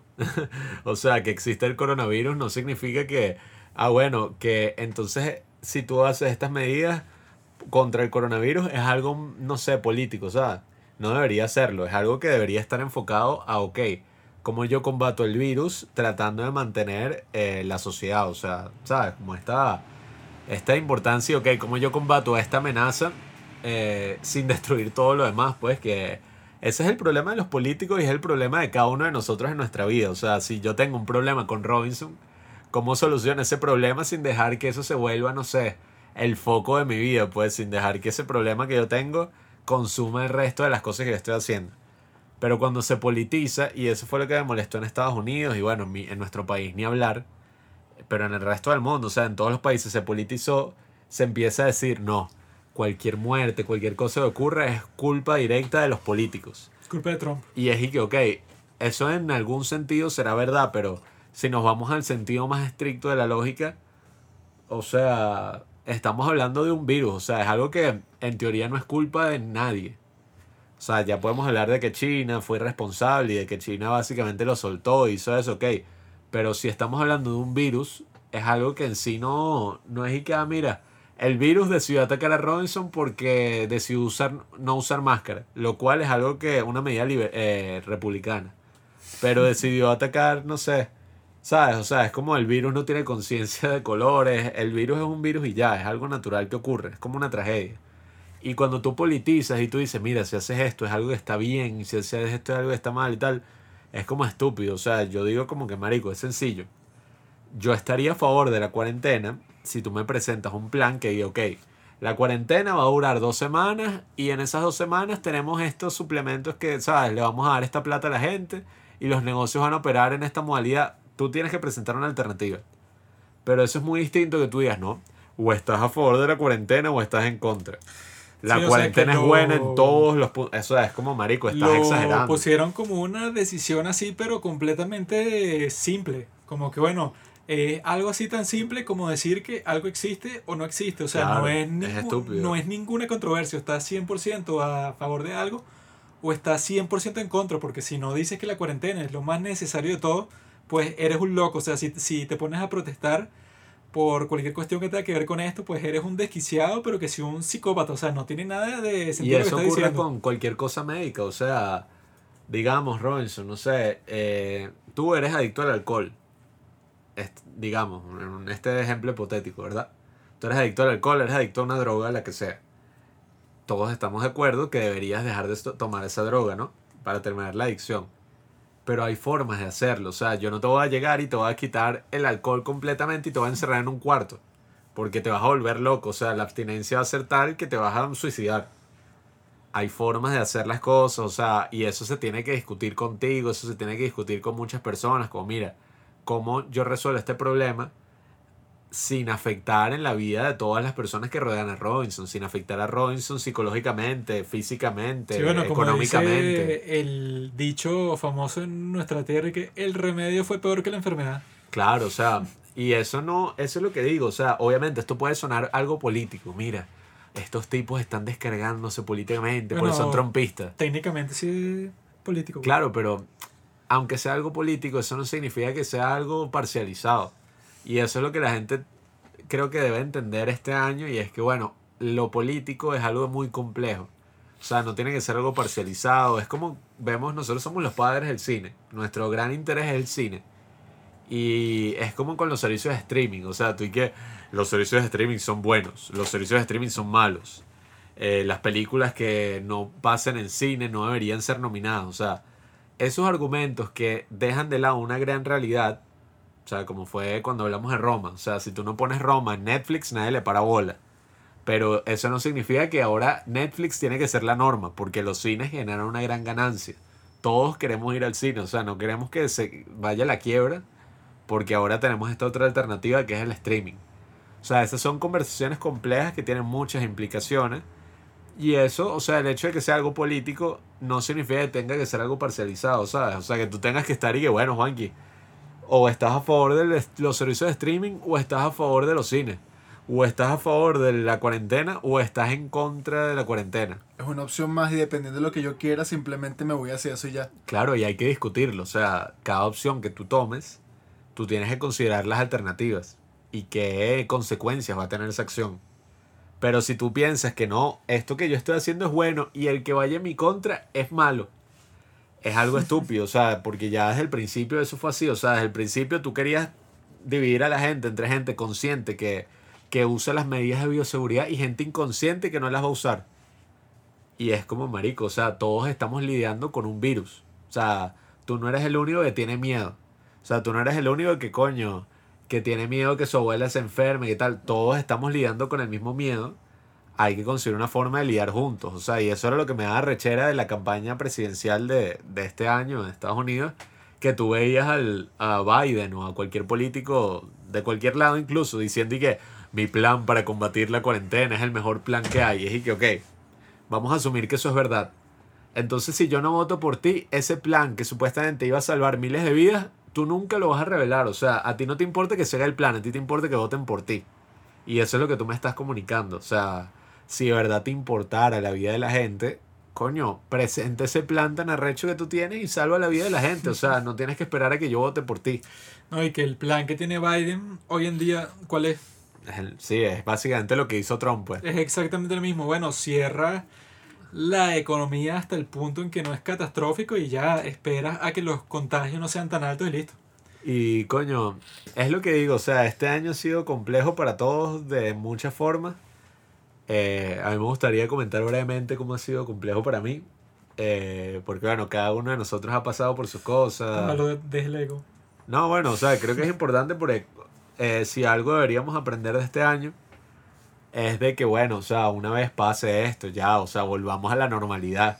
Que esa es una de las cosas que yo, bueno, como hace poco grabamos el en 15 de Sol, Alma. Y yo creo que si algo hemos aprendido esta cuarentena es apreciar esos pequeños momentos, o sea, esos pequeños detalles que representaban la normalidad. O sea, y eso que en Venezuela no hay normalidad, pero el hecho de yo salir sin tener que usar una mascarilla, de yo abrazar a una persona, de yo hablar con alguien y de que yo no tenga ningún miedo encima de me voy a contagiar y voy a contagiar a mi mamá y va a morir toda mi familia por mi culpa. Eso es algo que tiene un valor, o sea, gigantesco. Y es algo que todo el mundo quiere ahorita. O sea, yo no puedo esperar a tener la vacuna para botar, quemar todos los tapabocas que tengo y simplemente, o sea, salir sin tener otra preocupación encima. Porque cuando empezó el año yo estaba, o sea, a nosotros nos pasaron muchas cosas a principio de año, muchas, yo incluso tenía como cierta ansiedad volviendo a empezar el año y, y esa es la cosa con vivir en un país como este, donde ya todo está medio paralizado, que yo vi la cuarentena como unas vacaciones. o sea, cuando empezó la cuarentena, yo dije, bueno, vamos a ver, unos meses, tres meses vacaciones. Y en las vacaciones acá, bueno, no sé tú, aquí en Venezuela yo no salgo a hacer muchas cosas, pues. O sea, no es que yo salía a la playa, a, a la plaza, a hablar con la gente acá. Yo iba a que sea al cine, a la universidad y al teatro. O sea, en verdad, esa era como mi vida. Y por eso es que no me, no me afectó tan duro la cuarentena al principio. Y bueno, gran vaina. Me quedo en mi casa, publico el podcast, aprovecho de salir de todas las cosas que tengo pendientes. Pero eso, ¿qué pasa cuando en un país como este el autoritarismo, lo que sea, como lo quieren llamar, toma el poder y, y ya llega un punto donde llevamos casi que todo, o sea, desde marzo hasta, hasta enero, en una cuarentena constante. O sea, yo no he visto clases. Todas las cosas que eran mi vida hace un año ya están paralizadas. O sea, no existe el cine, no existe el teatro, eh, no existe la universidad, no existe todo lo que yo hacía. Y eso es algo que uno tiene que procesar, pues, y que espero que cuando vuelva, coño, esa es como la visión de optimismo que yo tengo. O sea, así tú le des esas libertades al. O ni siquiera, si tú le des ese poder al gobierno, yo creo que apenas se acabe esto, la gente va a estar como ya tan necesitada de la normalidad que va a salir, no le va para bola. O sea, yo creo que si a mí me vacunan, yo ya que no. O sea, ya apenas vacunan a la gente que se reabran los cines, se reabran los teatros. O sea, es como este video que salió de Francia hace unos meses, que era como la gente en la calle reuniéndose. Mm. Nadie estaba con el teléfono como era hace varios meses, ¿sabes? Si tú estás hablando con alguien, tú estás con tu teléfono y... Yo lo último que quiero hacer cuando se reabran las cosas es estar en Instagram. O sea, yo quiero hablar con otras personas, ver cómo pasaron la cuarentena, cómo están, ¿sabes? O sea, el contacto físico es algo irreemplazable. Así la tecnología aumenta hasta el punto de que, bueno, tú te pones unas lentes de realidad virtual y te ves a ti, Robinson. Yo creo que el contacto físico tiene algo que, que si las reuniones por Zoom que si WhatsApp, que si todos los medios de comunicación que tenemos nos ha demostrado, es algo que no se puede reemplazar. Y eso creo que es como una gran lección para la tecnología, pues como es algo que nos ha traído a todos juntos, pero que no puede reemplazar el contacto verdadero, pues, o sea, el vernos, el compartir, el como estamos haciendo nosotros tres horitas, pues, que estamos grabando un podcast, que estamos tomando ron, que estamos celebrando la Navidad, eso es algo que por Zoom coño, yo creo que eso sería la vaina Ese más es otro problema de estos meses, que la gente pensó de que, ah, bueno, todo lo que se puede hacer en la vida real se Sí. puede replicar exactamente en Zoom. Entonces vamos a tratar de hacer un montón de cuestiones de, no sé, ponte cursos, entrenamientos, yoga por Zoom, un montón de cuestiones que es y que, bueno, bro, no tienes que actuar como si la pandemia va a ser para siempre. Hay un montón de cosas físicas, como por ejemplo, yo jugaba tenis tres veces por semana y no he jugado más desde marzo y ya, pues, o sea, yo no voy a estar aquí, no, pero practico en un muro de mi casa y me pongo a rebotar la pelota ahí para así cuando vuelvo y que, bueno, hay cuestiones que simplemente tienen que ser en físico y ya, pues, que, Claro. que, que no es que lo puedas hacer en cualquier momento, bajo cualquier circunstancia, eso es mentira. A mi mamá la metieron en, en un grupo de WhatsApp donde veían que sí, no sé, weón, ocho mujeres y estaban planeando y que hacer las ocho mujeres ejercicio así, o sea, cada una apuntándose con la cámara y por Zoom, cada una haciendo ejercicio en su casa. No, no. Pero es curioso como en estas crisis globales, o sea, está el enemigo principal y sus secuaces. Y los secuaces son las personas. Que es como en estas historias así post-apocalípticas que, bueno, todas las relaciones son a los extremos. O confías totalmente en esta persona con la que vas a sobrevivir o desconfías totalmente que, bueno, llegas hasta el punto de, no sé, pelear por comida, ropa, qué sé yo, y bueno, hasta querer matarlo. que en esta vaina, o sea, en vez de, no sé, o sea, ver las otras personas o que las otras personas te vean a ti como un apoyo, como que la gente le da por, como que apuntar al resto, como acusar y que Sí. si tú no hiciste nada en la cuarentena, si no aprendiste dos idiomas, si no leíste un, por lo menos un libro, no es porque no tuviste tiempo, es porque no quisiste. Y que no es tan simple como Claro. que cuarentena, tiempo libre, hago lo que quiera. No. O sea, tú puedes ser que estés en una mejor situación económica que yo y nada, o sea, puedes hacer lo que te dé la gana. Y esa Este, fue una de las grandes mentiras del año, decir que todos estamos pasando por lo mismo. Porque en algún sentido todos estamos pasando por el virus, pero yo y, y todos los venezolanos que tienen gente y conocen gente que se ha ido del país, están más que claros que nadie está pasando por el virus de la misma forma. O sea, yo honestamente he estado encerrado desde marzo, eh, o sea, no sé, seis meses, ocho meses, no sé cuántos meses han sido, como ya nueve meses, y en comparación con gente cercana a mí, mi hermana, o sea, gente que se ido del país, ellos han hecho 10 mil millones de cosas que yo no he hecho. O sea, ellos han viajado, han rumbeado, han tomado, o sea, y que esa desigualdad es algo natural, o sea, entonces ese mensaje también que todos estamos pasando por lo mismo, tal, buscando como crear una falsa unión, es estúpido, pues, porque yo creo que en esas cosas que nos hacen diferentes, ahí es verdaderamente donde está lo que nos relaciona. O sea, porque si te pones a ver, qué sé yo, um, o sea, yo creo que la confianza es como que la base de la sociedad. Y, y ya ponerse así de una desconfianza gigantesca de que no, si yo le doy libertad al otro, él no va a usar la mascarilla y él va a hacer fiestas y él va a hacer tal. Eso de desconfianza es lo que crea el caos, pues, y es lo que crea esas sociedades que tú hablaste, sociedades posapocalípticas donde es y que, bueno, yo no confío en nadie, o sea, aquí cada quien está sobreviviendo. Y, y eso es lo que a mí me da miedo, pues, que obviamente en un entorno tan jodido como el de nosotros eso ocurre 100%, pero, coño, yo quiero confiar en el otro. O sea, yo quiero confiar en las otras personas y decir como, marico, ok, yo no te conozco, pero yo creo que si es un virus que nos afecta a todos y tú tienes miedo, así como yo, tú te vas a proteger de alguna forma. O sea, tú no me vas a estornudar en la cara. O sea, tú no vas a pretender que no está pasando nada. Sí, es que bueno, eso era lo que decía Ben Shapiro desde el principio, y que la gente es racional, o sea, tú ves que hay una pandemia, una cuestión que puede ser peligrosa, no, bueno, quizá no sea para ti, pero que sí para tus padres o para tus abuelos o para personas que tú ni siquiera conoces, entonces tú dices desde, desde el principio que si hay muchos contagios por la zona en donde yo vivo, entonces ah, yo empiezo a usar mascarilla, empiezo a tomar en serio todas las cuestiones que tienen que ver con distanciamiento Claro. social y tal, no necesito que me obliguen, que me digan y que si no haces esto vas preso, si no te pones según las reglas que está diciendo el gobierno, entonces va a ser un caos en todas partes y que no, pues. Y eso es lo que crea es más antagonismo. O sea, si yo digo, Robinson, los que usan mascarilla son los que están del lado correcto de la historia. Si a ti te da ladillo usar mascarilla porque tienes sinusitis y respiras por la boca, entonces si tienes una mascarilla es difícil respirar, tú lo que vas a hacer es radicalizar tu punto de vista. O sea, vas a decir, ah, bueno, es verdad. O sea, esto es una guerra entre los que quieren usar mascarilla y los que no quieren usar mascarilla. Porque los que quieren usar mascarilla son unos malditos. Creen que la mascarilla tal. O sea, se crean unas vainas súper estúpidas de lado y lado que, que yo digo que son innecesarias. O sea, ¿cuál es el antagonismo en usar una maldita mascarilla? O sea, es como marico. O sea, si tú te quieres cuidar, si a ti te da miedo que alguien te estornude en la cara, ok, usa tu mascarilla, ten tu prevención. O sea, si tú vives con viejos, coño, Pero si trata de no salir de rumba. Pero si yo no la uso es porque no me da la ya. Claro, o sea, pero si tú no la usas, bueno, marico, ese es pedo tuyo. O sea, Porque lo ponen y que no, si tú no la usas, que bueno, tú estás dispuesto a contagiar a cualquier persona vieja que se muera y a, claro. ti, no- a ti no te importan los viejos, ni O los sea, niños, yo la ni uso por mi protección. O sea, si yo estoy separado de ti, es porque yo digo, marico, ok, yo ahorita no quiero salir de rumba porque tengo miedo de que, de que la gente se vaya a volver, no sé, ¿sabes? De que vaya a convivir con personas infectadas.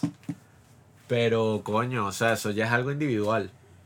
Sí, Y, el, el- el- el origen de, de estos comportamientos viene de la ignorancia, pues. Por eso la gente toma estas medidas tan extremas, no sé.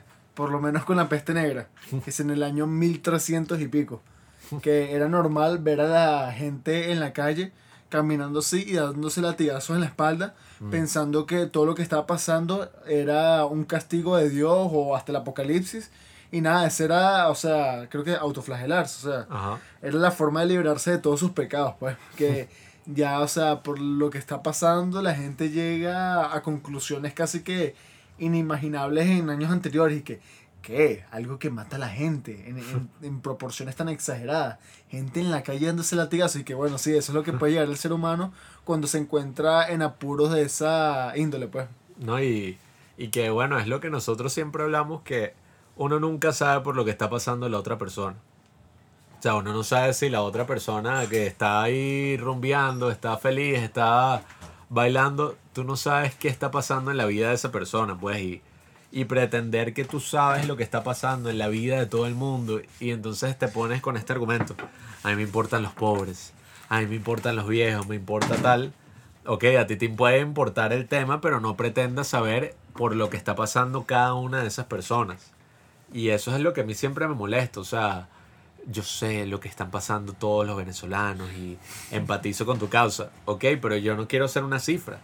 O sea, yo soy una persona que sufre, pero que pasa por mil cosas más, o sea, es como, o sea, yo soy prácticamente igual que tú.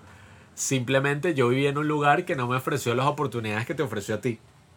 Pero eso no significa que entonces ahora yo paso a ser este ente abstracto que tú tienes que defender.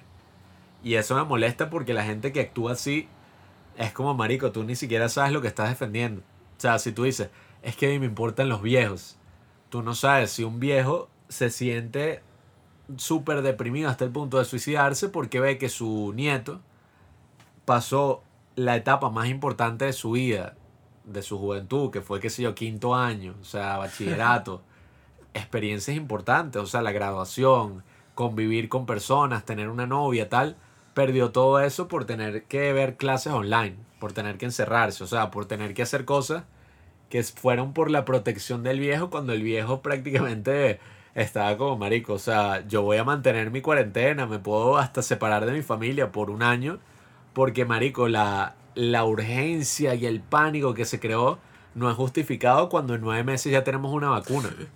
O sea, y cuando todos decían que una vacuna va a tomar 10 años y ya nueve meses tenemos Dicen una. que lo que era lógico desde el principio es que, bueno, si tú estás en un grupo que está en riesgo, como ajá, las personas que tienen que si más de 60 años o que tienen como que alguna enfermedad previa, no tiene sentido que tú actúes exactamente igual que la persona que, por ejemplo, es joven y que está sana.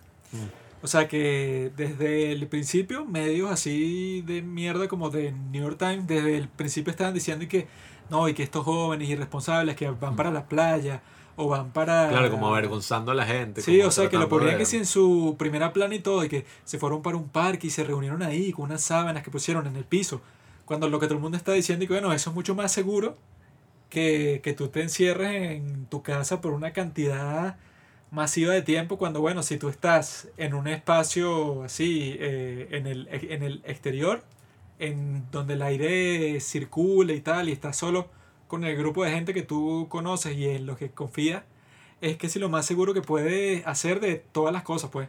Porque no es que estás, ponte, que si en un cuartico, en un bar, ni nada, sino que la gente racionalmente para cuidarse a sí misma dijeron y que bueno, yo no voy a hacer una super fiesta en un sitio cerrado, sino que voy para la playa, que es que dicen que es lo más seguro que puedes hacer porque el sol mata el virus. Entonces, sí, o sea que si, o sea, ponte que si partículas del germen entran en contacto con la luz del sol, del sol, desaparecen rapidísimo. Entonces, o sea, que esa cuestión, pues, que hay un montón de actividades responsables que tú puedes realizar durante la cuarentena que desde el principio estaban tratando y que no, Pablo, tú te debes sentir mal si te reuniste con unos amigos hace dos o tres días porque tú no sabes si esas personas tenían COVID y ya cuando tú interactúes con cualquier otra persona vieja, bueno, o sea, si le pasa algo a esa persona, eso es tu responsabilidad. Trataban de que todas las personas tuvieran una culpa así grandísima. Cuando el punto de todo el asunto es que, bueno, que la cuarentena no tenía sentido desde el principio. Porque la idea es que Eso, el principio general de todo y el precedente que forma es que la gente no se puede cuidar por sí sola, que necesita la, inter- la intervención activa del gobierno para que tú no hicieras la estupidez que tenías planeada hacer, que no sé, ponte que la persona tenía planeado contagiarse porque es estúpida, que eso, bueno, no está en los planes de nadie, sino que tú y que no, el gobierno te tiene que obligar a actuar como una persona racional, cuando en realidad toda la gente racional va a actuar así, pues puede haber uno que otro idiota que por su cuenta, bueno, el tipo se lanzó y se puso a contagiar a la gente porque es estúpido y ya, o sea, siempre va a existir un, estú- un estúpido así. Pero de la gran mayoría de la gente, todo el mundo va a actuar según sus intereses y está dentro de los intereses de todo el mundo, no enfermarse y ya. Y bueno, ese es el peor tipo de persona que puede existir en estos tiempos que, bueno, saben que tienen el virus y conscientemente, o sea, contagian así, que creo que el SIDA, o sea, hubo un tiempo donde gente maldita simplemente lo contagiaba así a diestra y, y siniestra, ¿sabes? Bueno. que eso ya se volvió penado por la ley. Eso Eh, también debería gente- pasar en estos tiempos, pues. la gente que... es así, todos estamos claros que es algo chimbo. O sea, como tú estás diciendo ahorita, pues, o sea, si yo tengo COVID y yo decido estar aquí, o sea, yo sé que tengo COVID y decido estar aquí con ustedes hablando relajado, yo soy un maldito. Eso no queda como en duda de nadie, pero si hay un componente importante en lo que dice Juanqui, y es ese de la culpa. Bueno, nuestro cortometraje se llama La culpa y otros síndromes y es porque la culpa es algo muy importante en la vida de todos. O sea, yo creo que la culpa es un gran mecanismo de control. O sea, cuando yo te, te pongo un argumento que te hace sentir culpable a ti, eh, de una u otra forma te estoy como controlando. Sea consciente o inconscientemente. Y eso se va a reflejar en tus acciones, pues una vez que ya Claro. te sientas así que, coño, la cagué. Claro, o sea, si tú te sientes muchas veces cuando tenemos una discusión, mi objetivo es que tú te sientas culpable de lo que hiciste. Así tú nunca estuvieras consciente de que estabas haciendo algo malo, yo quiero que tú te sientas culpable para que me pidas perdón, para que no sigas actuando como actúas, pues para tener como un poder sobre ti, sea positivo, sea negativo, o sea, no quiero decir que eso es algo bueno o malo, pero en el caso del COVID y de cómo se manejó la pandemia sobre todo, eh, eso de la, de la culpa fue algo que desde el principio se fue generando. O sea, es como lo que dice Juanqui. Eh, el sol mata el virus. ¿Qué se refiere con eso? Juanqui nunca está diciendo que si tú tienes COVID, ponte así ahí bajo el sol y se te quita. O sea, eso nunca ha salido de la boca de Juanqui. Pero cuando la gente está diciendo eso, como coño, yo creo que sí eso, si tú estás en un ambiente como la playa, que es un ambiente al aire libre, o sea, donde tú no vas a estar, ¿sabes? Así como súper cercano, porque ya se ha descubierto que no es solo a través de la saliva y de los fluidos así, sino es a través del, del aire que se puede transmitir el COVID. Eso es una suposición que se tenía al principio y mucha gente fue súper criticada por decir eso que dijo Juan que ahorita. Y eres un maldito, eres un ignorante, como que el sol mata al COVID, mira a Trump, qué idiota diciendo esto. Y la gente se sentía culpable y prefería no, es, no decir nada a equivocarse. Cuando lo es como hemos hablado en otros capítulos, yo creo que es mucho mejor que tú digas lo que pienses, porque esa es la única forma en la que tú puedas de verdad comprobar tu opinión, o sea, de verdad comprobar lo que tú dices y contrastarlo con otras personas, como, ok, yo pienso, digamos, si yo fuera racista, y yo vengo y digo, coño, yo pienso que los negros son inferiores por su color de piel. Si yo digo eso, tú me dices, coño, ¿tú crees que la gente es tan superficial que por el color de piel va a cambiar su forma de comportarse? O sea, que eso va no sé, cambiar su carácter. De esa forma podemos crear como un cierto debate, un argumento, y yo comprendo que lo que dije fue una estupidez. O sea, porque no, los seres humanos son mucho más complejos que su color de piel. Pero si tú lo que creas es un ambiente de culpa, donde hay gente que tiene miedo de decir las estupideces que piensa, porque todos, si eso es algo que demuestra Twitter, todos pensamos estupideces de vez en cuando, y muchas de esas estupideces eh, Twitter nos ha permitido dejarlas plasmadas. O sea, porque cuántas estupideces tú no piensas al día a día y que tú simplemente la pensaste y ya, y se te olvidó. Sí, o sea, o la- lo dijiste al aire, pues. La cosa es que antes, no sé, las estupideces que a, a ti se te podían ocurrir la- y las que se le podían ocurrir a un amigo tuyo eran cosas que quedaban, no sé, este, Claro. que se hablaban en una reunión, Comentarios estúpidos. en un bar y ya. Sí, Sino o sea, que, en tú estos los tiempos dices ahora- y se pierden y ya. Sí, pues. sí, o No sea- que quedan registrados ahí hasta el fin de los tiempos. Exacto. Claro, y, y eso era lo fino. O sea, eso para mí es lo fino de Twitter. Que si tú dices y que, sí, yo creo que el COVID se elimina eh, rezándole una plegaria al dios del vino.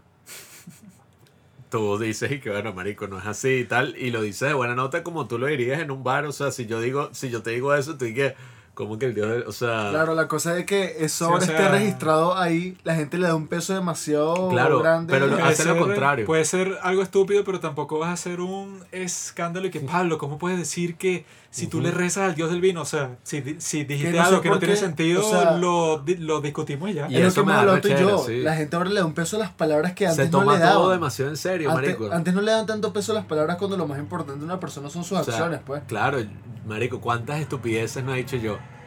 ¿Cuántas estupideces no ha dicho gente? O sea, yo he escuchado tantas estupideces en mi vida y he dicho tantas estupideces que podría escribir 50 libros. Pero eso no te define. Qué chulo. No, 50 claro. libros. O sea, si tú, marico, ¿cuántas ga- gafeadas no ha pensado uno? Porque de eso se basa el conocimiento. O sea, Pero 50 libros no creo. coño, libros de dos páginas. A bueno. Robinson quizá, pero tú no. Ta- Sí, sí, yo Coño. quizás. Bueno, quizás no, estoy seguro.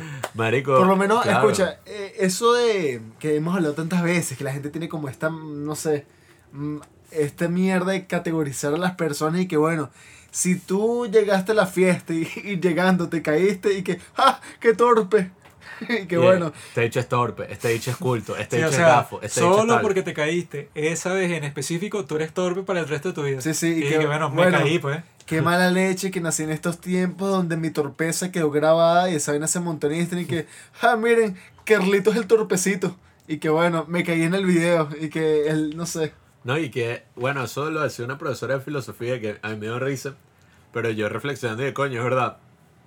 Ya igual Facebook nadie lo usa tan así, pero Nadie el usa, concepto de. Facebook, de que tú siempre tienes a todos tus amigos viéndolas, compartiendo huevonadas y tal.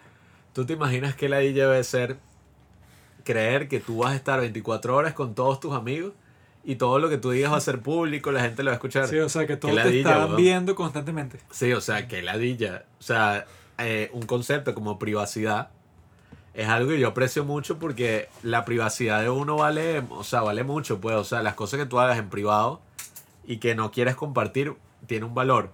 Pero ahorita eso se ve como algo negativo y que no, este bicho es un ermitaño, no quiere utilizar las redes, no quiere utilizar tal. Y dije que, marico, si tú creas un ambiente tan tóxico, o sea, un ambiente tan moralista, en el sentido de que, bueno, Robinson, esa estupidez que escribiste hace 10 años tiene un peso que puede cambiar el, toda tu carrera, o sea, significa que tú eres racista, tal, que ese, comen- ese chiste estúpido que tú hiciste cuando tenías 15 años, 10 años, eh, puede influenciar en tu futuro y significa que eres un maldito racista y que eres esto, lo otro, y yo, marico, ahí tú estás subestimando la complejidad que es un ser humano, pues. El problema con esta cuestión del COVID desde el principio fue exactamente eso, pues, o sea, que no es y que, bueno, Pablo piensa que yo debo usar máscara bajo todos los contextos de toda mi vida, sí, pero religiosamente, o sea, que así esté en mi casa, así esté en mi carro, no, no me lo puedo quitar porque estoy poniendo en riesgo a toda la humanidad.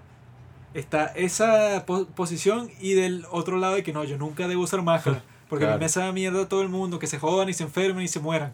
Y Cuando es, que, bueno, la mayoría de la gente está en medio de todo eso, pues, o sea, que dice que, ajá, yo uso máscara si es algo racional, o sea, si me dicen y que, ok, aquí están los datos de que si tú usas máscara, Claro, si estoy eh, manejando, no tiene sentido que yo tenga que usar máscara y una careta, pues. no, y- y- si estoy solo. incluso lo he visto que se lo reclaman a la gente que está casi trotando en un parque.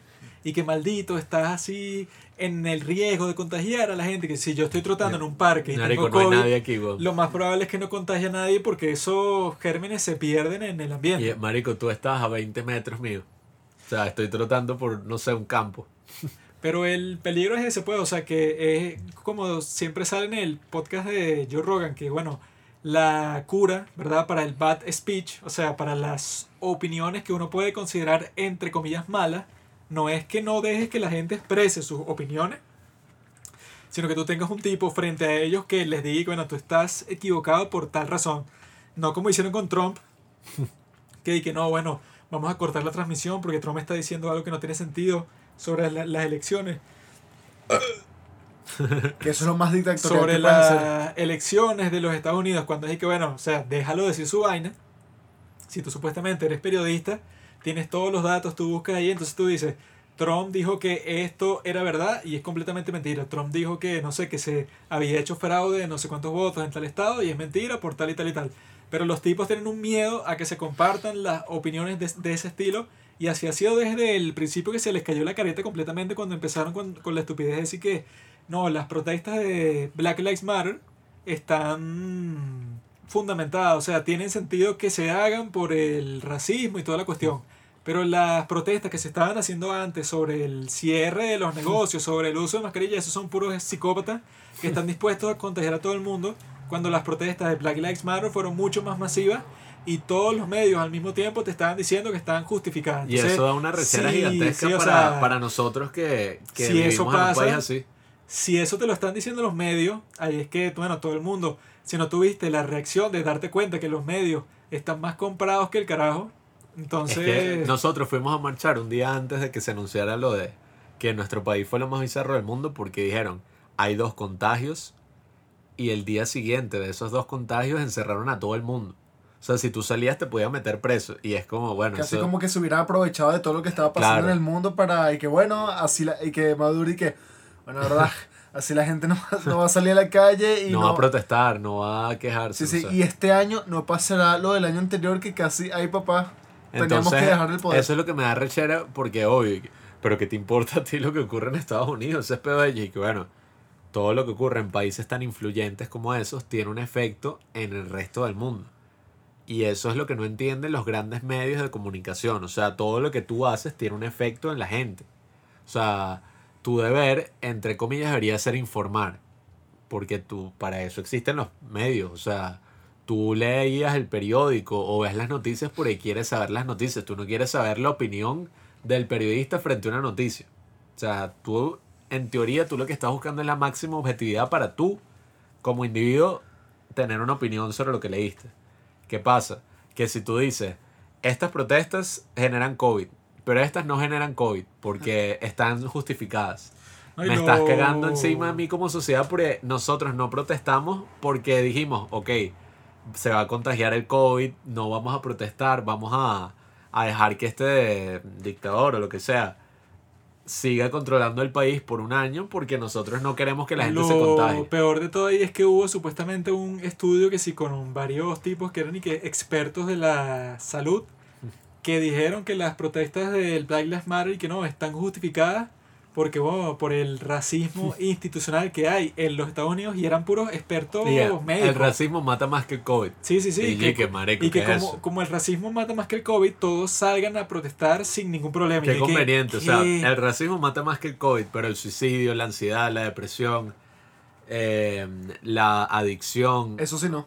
eso es, bueno, eso es pedo tuyo, o sea, tú tienes tu propia responsabilidad sobre tu salud mental. Es que también vivimos en bueno, marico, unos tiempos donde tú sabes nada de la, o sea, no creo, eh, la depresión, la ansiedad. Hay gente que eso lo ve como algo tan simple y que, ay, tengo ansiedad, ya quiero que lleguen, no, no claro, sé. lo banalizan así como, ay, bueno. Marico, vi hija chico, creo que me dio depresión, weón. Y Sí, que no sí. es tan simple así, que ese huevo, o sea, eso de verdad es una enfermedad y... Bueno, a mí este año, a principios de este año, yo no sé lo que me dio, yo no he hablado con un psicólogo, pero yo creo que me dio una forma de ansiedad y hablando desde la perspectiva de alguien que, bueno, le ha dado ansiedad como a todo el mundo cuando va a hacer algo eh, que lo pone a uno, ¿sabes? Como temeroso, qué sé yo, como justo antes de entrar a un escenario, cuando actuaba, obviamente me da una pequeña ansiedad. O cuando tú ves a la persona que te gusta, o cuando tú vas a hablar con, ¿sabes? Alguien importante para ti, te da una pequeña ansiedad. Pero a mí este año, eh, por algo que ocurrió a principios del año, que menos mal no está relacionado con el COVID, entre tanto, eh, sí me dio como una cosa rara, que te acuerdas que yo te lo comenté y a Juan y tal, que era como de la nada me sentía mal. Y ahí es que tú em- comprendes que, bueno, todas esas cosas son en verdad enfermedades, pues, o sea, no son cosas por banalizar, como, ay, bueno, la ansiedad es una mierda, todo el mundo le da, pero tienes que estar orgulloso de tu ansiedad, tales, y que, bueno, son problemas de los que es difícil tener el control, pues, no es algo tan sencillo como que, marico, no te preocupes, weón, o sea, cálmate, eh, ten amigos, haz ejercicio, haz yoga, eh, lee. Yo me acuerdo que esos días yo me sentía enfermo, o sea, físicamente enfermo, cuando era raro, o sea, era como, marico, porque yo me siento enfermo si a mí no me ha pasado nada? O sea, que, que bueno, me sentía mal, falté a la universidad y todo un día. Y que verga, no sé qué me pasa. Y ni siquiera estaba pensando sobre lo que había ocurrido, sino de la nada. O sea, es algo que te agarra de la nada. Y, y esa es la cuestión con la cuarentena. O sea, uno no lo registra, pero esto ha tenido efectos en todos nosotros, así pretendamos que no. Es que las emociones tienen efecto en la salud, weón. Claro, o sea, tú no puedes pretender que tú te encierres por ocho meses, nueve meses, como nos ha ocurrido, que dejes de lado tu vida y que eso no te afecte en lo más mínimo porque, bueno, tú tienes acceso a Zoom, a TikTok, tú puedes, hablar con, tú puedes llamar a tus amigos y puedes joder ahí, jugar a Among Us y hacer unas vainas. Es como, ok, es verdad, o sea, no me ha afectado tanto, pero yo estoy seguro que esto ha tenido un efecto en la vida de todo el mundo. Ahí es donde tienes que enfrentar tu aversión a las teorías conspirativas. ¿Por qué? Porque tú dices que no, que la gente que anda con las teorías conspirativas y no sé qué vaina, cuando en realidad es que, bueno, si la gente ve, por ejemplo, la cuestión de Jeffrey Epstein, que es que si la conspiración más creepy del mundo Marico, entero, Este año sí han pasado vainas, no me acordaba eso de Jeffrey fue en Epstein. 2020. luego, no Sí, luego le lanzas la conspiración de China, de que lanzaron esta pandemia a, a todo el mundo. Ah, no, ya, disculpa. Creo que lo de Jeffrey Epstein ya, ya lleva un tiempo. Ah, bueno, Sí, Solo sí. que este año salió que es el documental y ya. Ajá. no importa. Si tú a la gente le muestras eso y la conspiración que hay que si con el, ases- el asesinato de Kennedy y toda esa cuestión, y que no, es una teoría de conspiración como si fuera algo imposible, y que bueno, si han existido conspiraciones a gran escala en todo el mundo, tiene sentido que cuando pasa algo así dramático en todo el mundo, bueno, que la gente esté escandalizada, o sea, que de que hay que encontrar un culpable de todo este desastre, porque no era necesario, o sea, que dicen que lo que más ha causado daño en todo este tiempo no es la pandemia como tal, sino la cuarentena, o sea, que digan y que bueno, que todos los sistemas del mundo se sientan como dicen en inglés, y que entitled, y que bueno, yo tengo el derecho de decirte a ti, Pablo, que no, tú no vas a trabajar más por tres meses. Y yo veré si cuadro con el Congreso como que a ti te mandan un cheque cada mes de tanta plata. Cuando es que, ay, si yo gano muchísimo más y tú no me estás dejando que trabaje, entonces ¿qué? Me tengo que joder porque tú hiciste una decisión arbitraria para proteger a un sector de la población específico y a mandar a la mierda a otro sector que es mucho más numeroso. Claro, lo- o sea, es lo que yo hablaba. Tú puedes decir que, ajá, ay, los viejos y tal. Pero yo no me imagino están, estudiar en el bachillerato y perderme cuarto y quinto año por esta cuarentena. O sea, yo vi que la gente de mi colegio recibió el título en el carro. O sea, se perdieron muchas experiencias que a mí me moldearon. O sea, se han perdido muchas cosas que como uno sabe, o sea, todo tiene un efecto a largo plazo, pues. Y, y no sé, bueno, respecto a eso de las teorías conspirativas, a mí lo que me molesta personalmente es que, claro, o sea, yo trato de asumir la buena fe, pues. O sea, yo prefiero ver como que, bueno, Pablo, un cobarde. trato de asumir como que, bueno, ok, tú no planeaste un plan malévolo para joderme, sino que probablemente tenías miedo y la cagaste.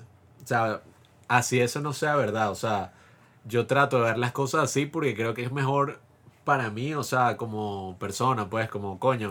Estás equivocado porque no tiene que ser un plan a juro, sino que, ah, bueno, no es que tú, por ejemplo, lo, lo que nosotros decíamos en el capítulo de China, no es que no, China llegó de que voy a crear un virus y con ese virus lo pasaré por toda China y luego por todo el mundo. Y entonces así, nuestra economía, cuando los demás estén sufriendo, nosotros vamos a triunfar. No, o sea, fue que ajá, pasó este peo, este problema del COVID en Wuhan y tú dices y que, hmm, y que bueno, ¿qué puedo planear yo para aprovecharme de esta crisis? Y la conspiración surge de una situación que tú no creaste.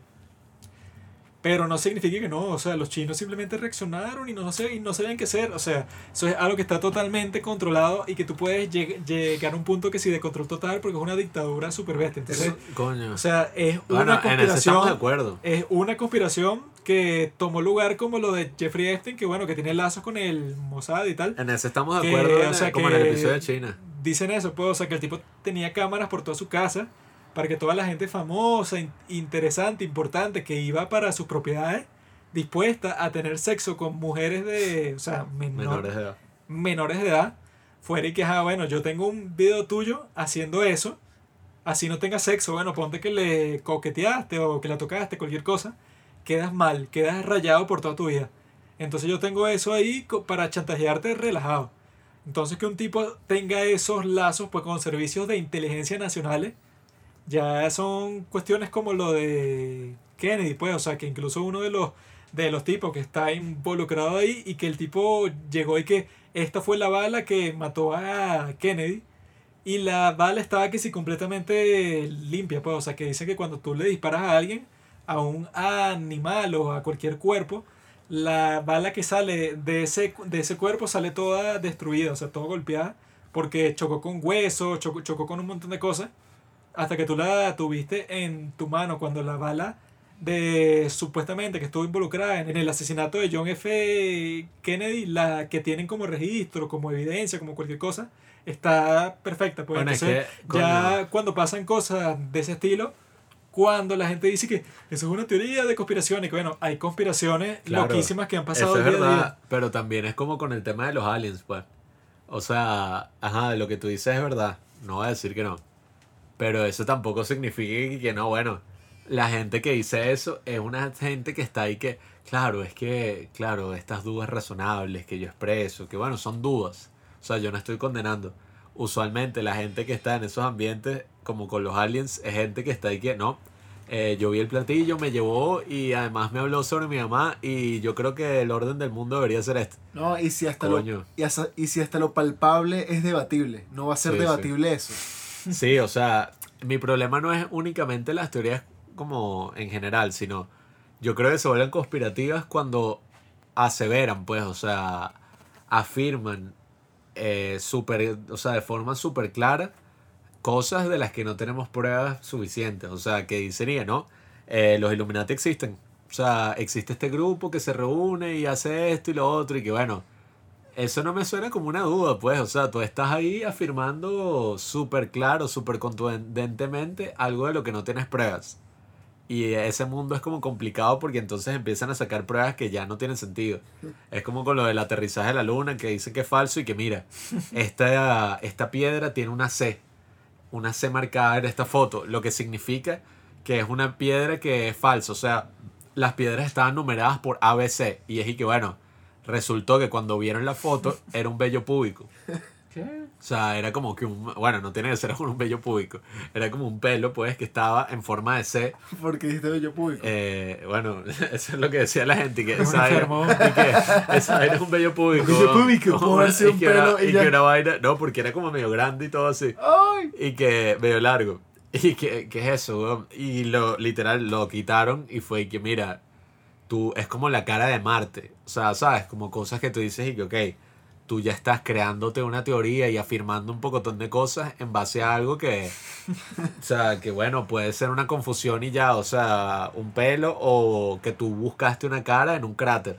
No, y algo tan simple como puede ser un comportamiento extraño que están Sí. estos videos, están estos videos de, no, mira este hombre que entró a la tienda y hizo algo, eh, e hizo algo tan extraño que no, este viene de otro mundo. Sí, es un reptiliano. Es un reptiliano. Y que bueno, ese- yo también soy una persona que suele tener comportamientos extraños en la calle y cualquier video que salga de mí, no sé, que estando que sin el metro y que bueno, este dicho fácilmente viene de otra Sí. galaxia. O sea, y que no, o sea, soy yo Robinson que simplemente es extraño y ya. ese es el Solo que bueno, ese también es un ejemplo súper extremo.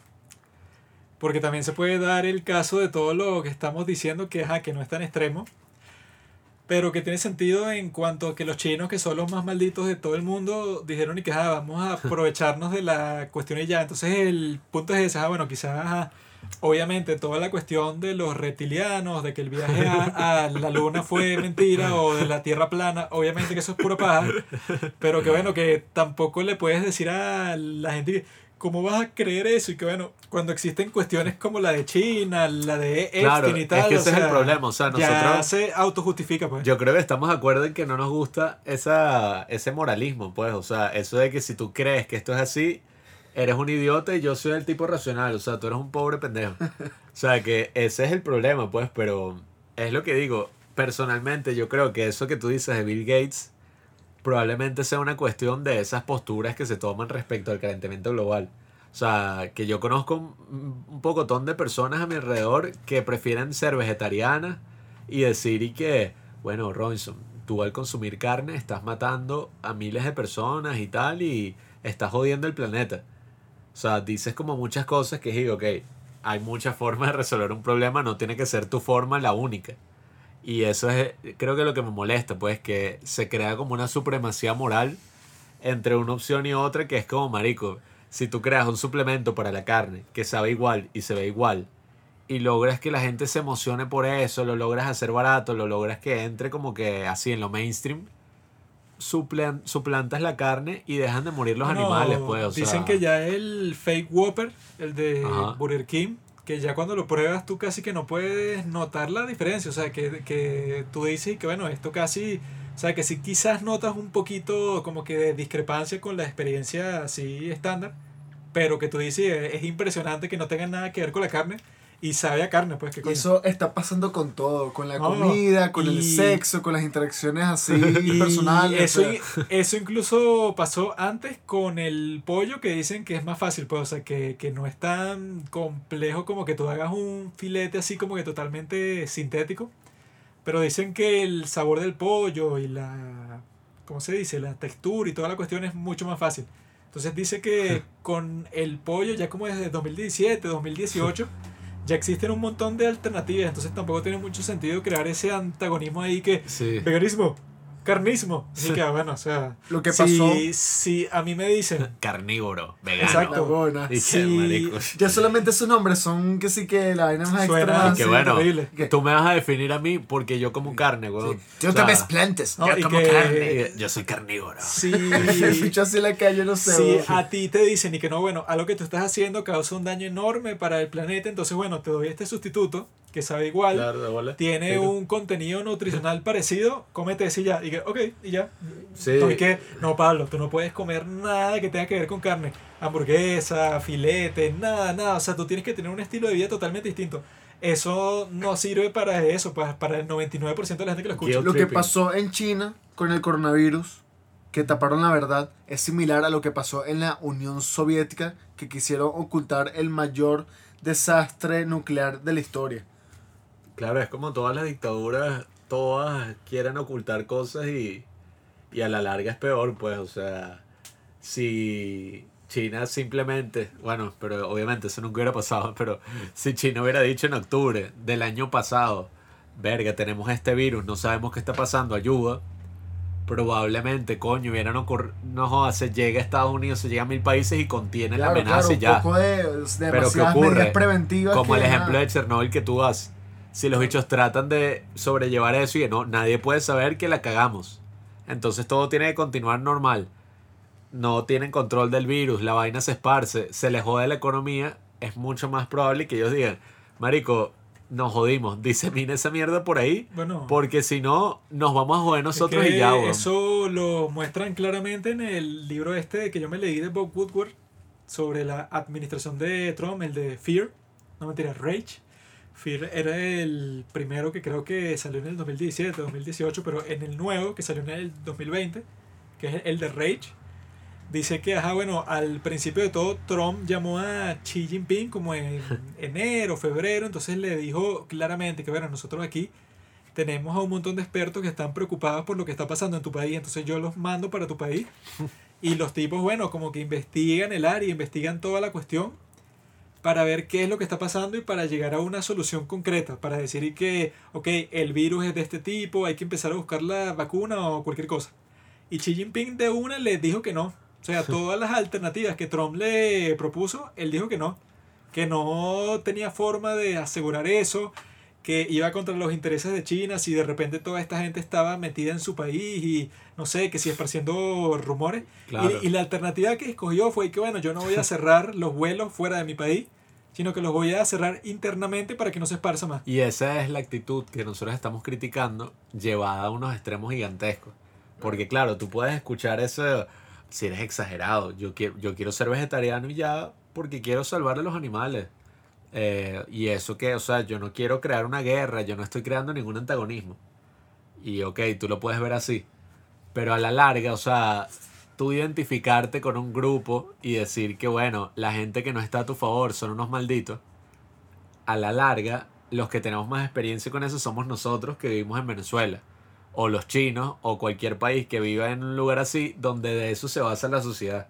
O sea, donde la sociedad se basa en distintos grupos que crea el Estado. O sea, la sociedad no es y que, bueno, como una sociedad normal en cualquier país donde es la cosa más variada del mundo. O sea, hay gente que piensa así, gente que piensa así, gente de todo tipo, de todos los colores y compartimos una identidad que es el país, que es la raza humana, o sea, que es muchas cosas que nos identificamos juntos. Pero, ¿qué pasa? Cuando tú empiezas a crear distintos grupos y que, no, eh, están los escuálidos, está la gente que gana este salario y está la gente que es chavista y entonces creas ese antagonismo estúpido que es como todos los estados y que o estás conmigo o estás en mi contra, o eres Juan Pablista o eres un maldito opositor bastardo aprovechado, rico, millonario, burgués. Y es hasta una actitud infantil, es casi como cuando uno está en el colegio y no, este es el grupo de los populares, Claro. los que juegan fútbol, los nerds, los que les gustan los videojuegos, los que sacan buenas notas y que bueno, eso simplemente es llevado al extremo, sino que es peor, o sea, es el día a día, ya no es una vaina claro. infantil, sino que afecta literalmente a todo el funcionamiento de la sociedad, todo el sistema, toda la Y, eso de crear grupos tan, de forma tan exagerada, porque no es que yo voy a decir que no, no te identifiques con ningún grupo, sé un tipo libre. O sea, yo sé que todos nos identificamos con ciertas cosas. O sea, yo soy cinéfilo. Eh, o Ese- sea, yo soy cinéfilo y que no, pero tú eres gamer. Ah, sí, claro, claro. o sea, si tú lees cualquier biografía de Instagram, cinéfilo, gamer, tal, no sé qué broma. O sea, uno se identifica con muchas cosas, pero eso como lo que tú dices, los populares, el nerd, tal, eso, si un profesor te dice a ti, Robinson, tú eres el bicho más inteligente del mundo, tú eh, vas a tener la grandeza, tal, es muy probable que tú estudies de más porque no quieres decepcionar a esa persona. Pero al contrario, si yo te digo, Robinson, tú eres un perdedor, o sea, sacas pura mala nota, o sea, nunca estudias, no haces nada, vamos a ver si tú arreglas tu vida. Eso es un chantaje, pues, o sea, ahí tú probablemente vas a seguir fracasando académicamente porque estás ahí que marico, todos esperan lo mínimo de mí. Entonces, o sea, ¿qué importa lo que yo haga, sabes? Epa, mi pana, vi en tu biografía que eres cinéfilo. Qué casualidad, porque yo también lo soy. Quería saber cuál es tu película favorita. No de este año, ni. O sea, de todos los tiempos. Epa, bro, sí, mi película favorita es Bohemian Rhapsody. Ah, qué fino, bro. Bueno, estamos hablando. Claro, o sea, es esa obsesión por categorizar, que Chao. categorizar no es algo malo. Pero categorizar a los extremos que, y que bueno, bueno, Robinson, o tú eres blanco, no, o sea, o tú eres rojo, o tú eres azul. Y si eres azul, no cuentes conmigo, o sea, no eres mi amigo. Sea, no quiero hablar más contigo, porque todas las personas azules son así, asá, asá, asá, asá. Es como, marico, lo que estás haciendo es algo que se ha hecho a lo largo de la historia y es algo que tiene unos resultados catastróficos como nosotros los hemos visto alrededor de todas nuestras vidas. O sea, pensar que alguien y que no, esta persona es Juan Pablista y esa persona como es Juan Pablista eh, cree que lo mejor para el mundo es que todos nos queramos. Mientras que si tú no eres Juan Pablista, tú crees que, bueno, que tú eres egoísta, eres un maldito, tienes más plata que yo, eh, eres, no sé, un terrorista y tal. Eso solo le conviene a una persona y es la persona que está en el poder, pues, Y a bueno, más nadie. A veces también las cosas son tan superficiales. Ponte que tú sales con un pana tuyo, un amigo y tal. Y, o sea, el tipo paga la cuenta y que no, no, yo invito y que, ¡Elga! Si yo tiene plata, weón. Y que bueno, llevo dos meses trabajando para poder Sí, o salir sea, en esta ocasión. Y que nada. bueno, llevo todo este tiempo ahorrando porque quiero salir, quiero invitarle algo a mis panas. O Quise sea, pagarles la cuenta, o sea, llevamos tiempo sin vernos y nada, un gesto así de cortesía. Y nadie ve esas vainas, pues, y es lo que... La gente debería tener un tercer ojo, no para lo que puede ver, sino para lo que puede imaginar. Como en Midnight Gospel. Sí, este, Juanquín tiene algo que decir, dilo, porque creo que es muy importante. ¿Quién es Trump? ¿qué le? La cuestión con Trump desde el principio fue esa, pues la gente fue que no, bueno, Trump es el COVID. El COVID está solo por Trump. Entonces si nosotros nos liberamos de Trump, que fue como que el eslogan de los demócratas desde el principio, y que, ah, bueno, para el 3 de noviembre, Trump es nuestro objetivo así mortal, no es el COVID, el COVID es lo, es lo de menos. Vamos a tratar de lanzarle todo a Trump, como si él fuera eso, pues como que el tipo que inventó el virus casi, que la Kamala Harris dijo incluso, y que no, bueno, si sacan la vacuna de la administración de Trump, yo no me lo voy a poner porque yo no sé de dónde viene eso. Y que bueno, Yo no como que. Trump se infiltró en el Sí, sí, laboratorio Trump, Yo le he dicho que sí, no sé, weón. Trump, Trump. Trump está mezclando ahí todos los químicos y que no, entonces le voy a poner esta vaina que es peligrosa y esta cuestión. Ay, como las películas así de ciencia ficción donde, no sé, la vaina que va a afectar a toda la humanidad está que si una torre que apunta hacia el cielo y suerte que si suelta. Claro, lo que hacen es crear, como estábamos hablando, crean sus narrativas y omiten cosas como que Trump, de los últimos presidentes de los Estados Unidos, así tú no lo creas, ha sido uno de los presidentes más pacíficos de la historia. O sea, porque así tú creas y que ese Trump, todo boca floja, habla puras sandeces, critica, odia, le pone sobrenombres a la gente, es un inmaduro. Trump no ha entrado en ninguna guerra como Obama, que bueno, Obama, que es el bicho más lacra, el bicho más cool del mundo, fue el que se metió en el conflicto de Libia, el que mató a Gaddafi, o sea, el que hizo un coñazo de escapadas y aventuras así militares, que es lo que los socialistas y la gente así critica de Estados Unidos en un primer lugar, pues. Y es como, marico, Trump no hizo nada de eso, Sí, pero es tú igual y que no, ese bicho a, es un loco. A Trump fue extraño porque desde el principio lo, lo demonizaron completamente. Cuando los presidentes de otros países fue y que, bueno, tenemos, no sé, no sé quién es el presidente de Italia. O bueno, que si en España, que si Pedro Sánchez y tal, pero están como que en todo ese conflicto.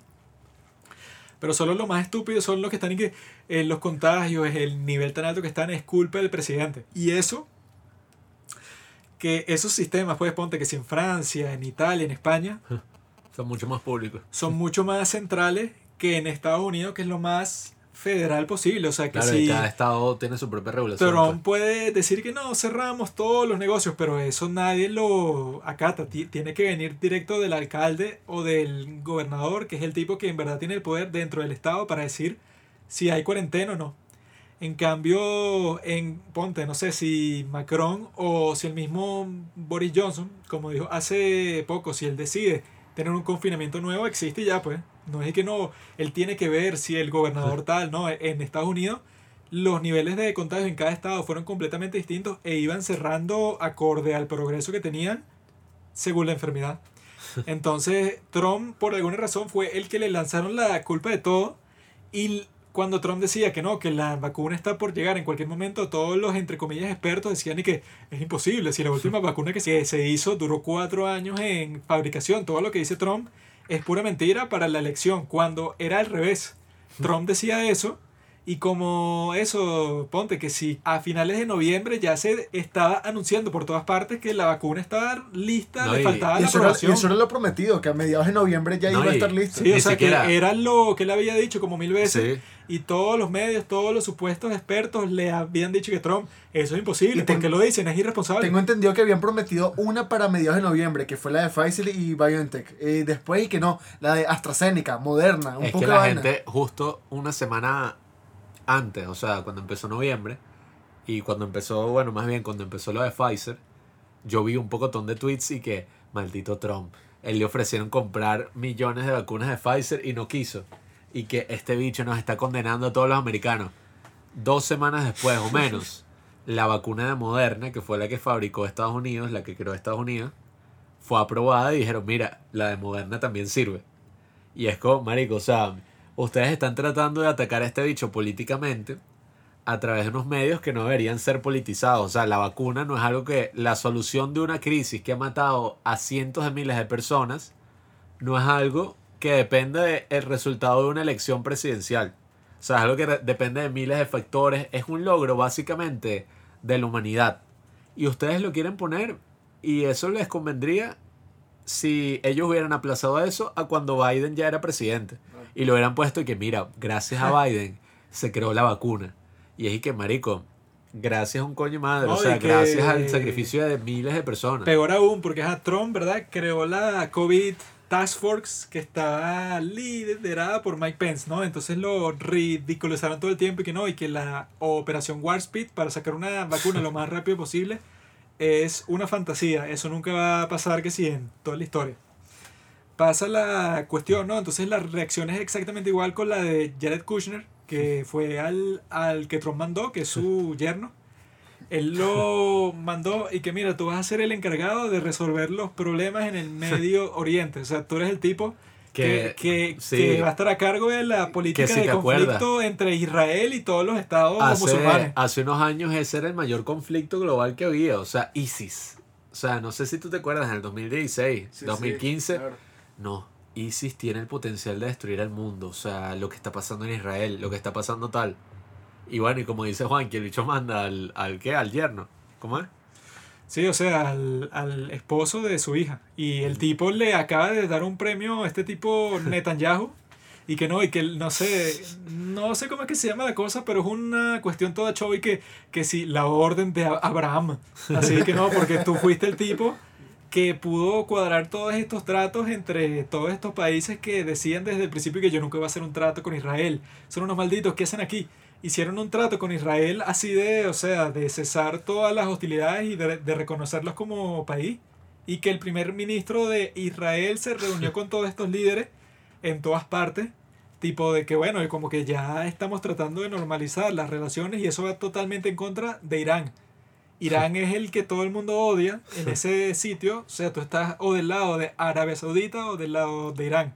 Entonces, bueno, como todo el mundo está del lado de Arabia Saudita, que dicen que ya está a punto de fir- firmar un trato entre Netanyahu y el, este tipo Bin Salman.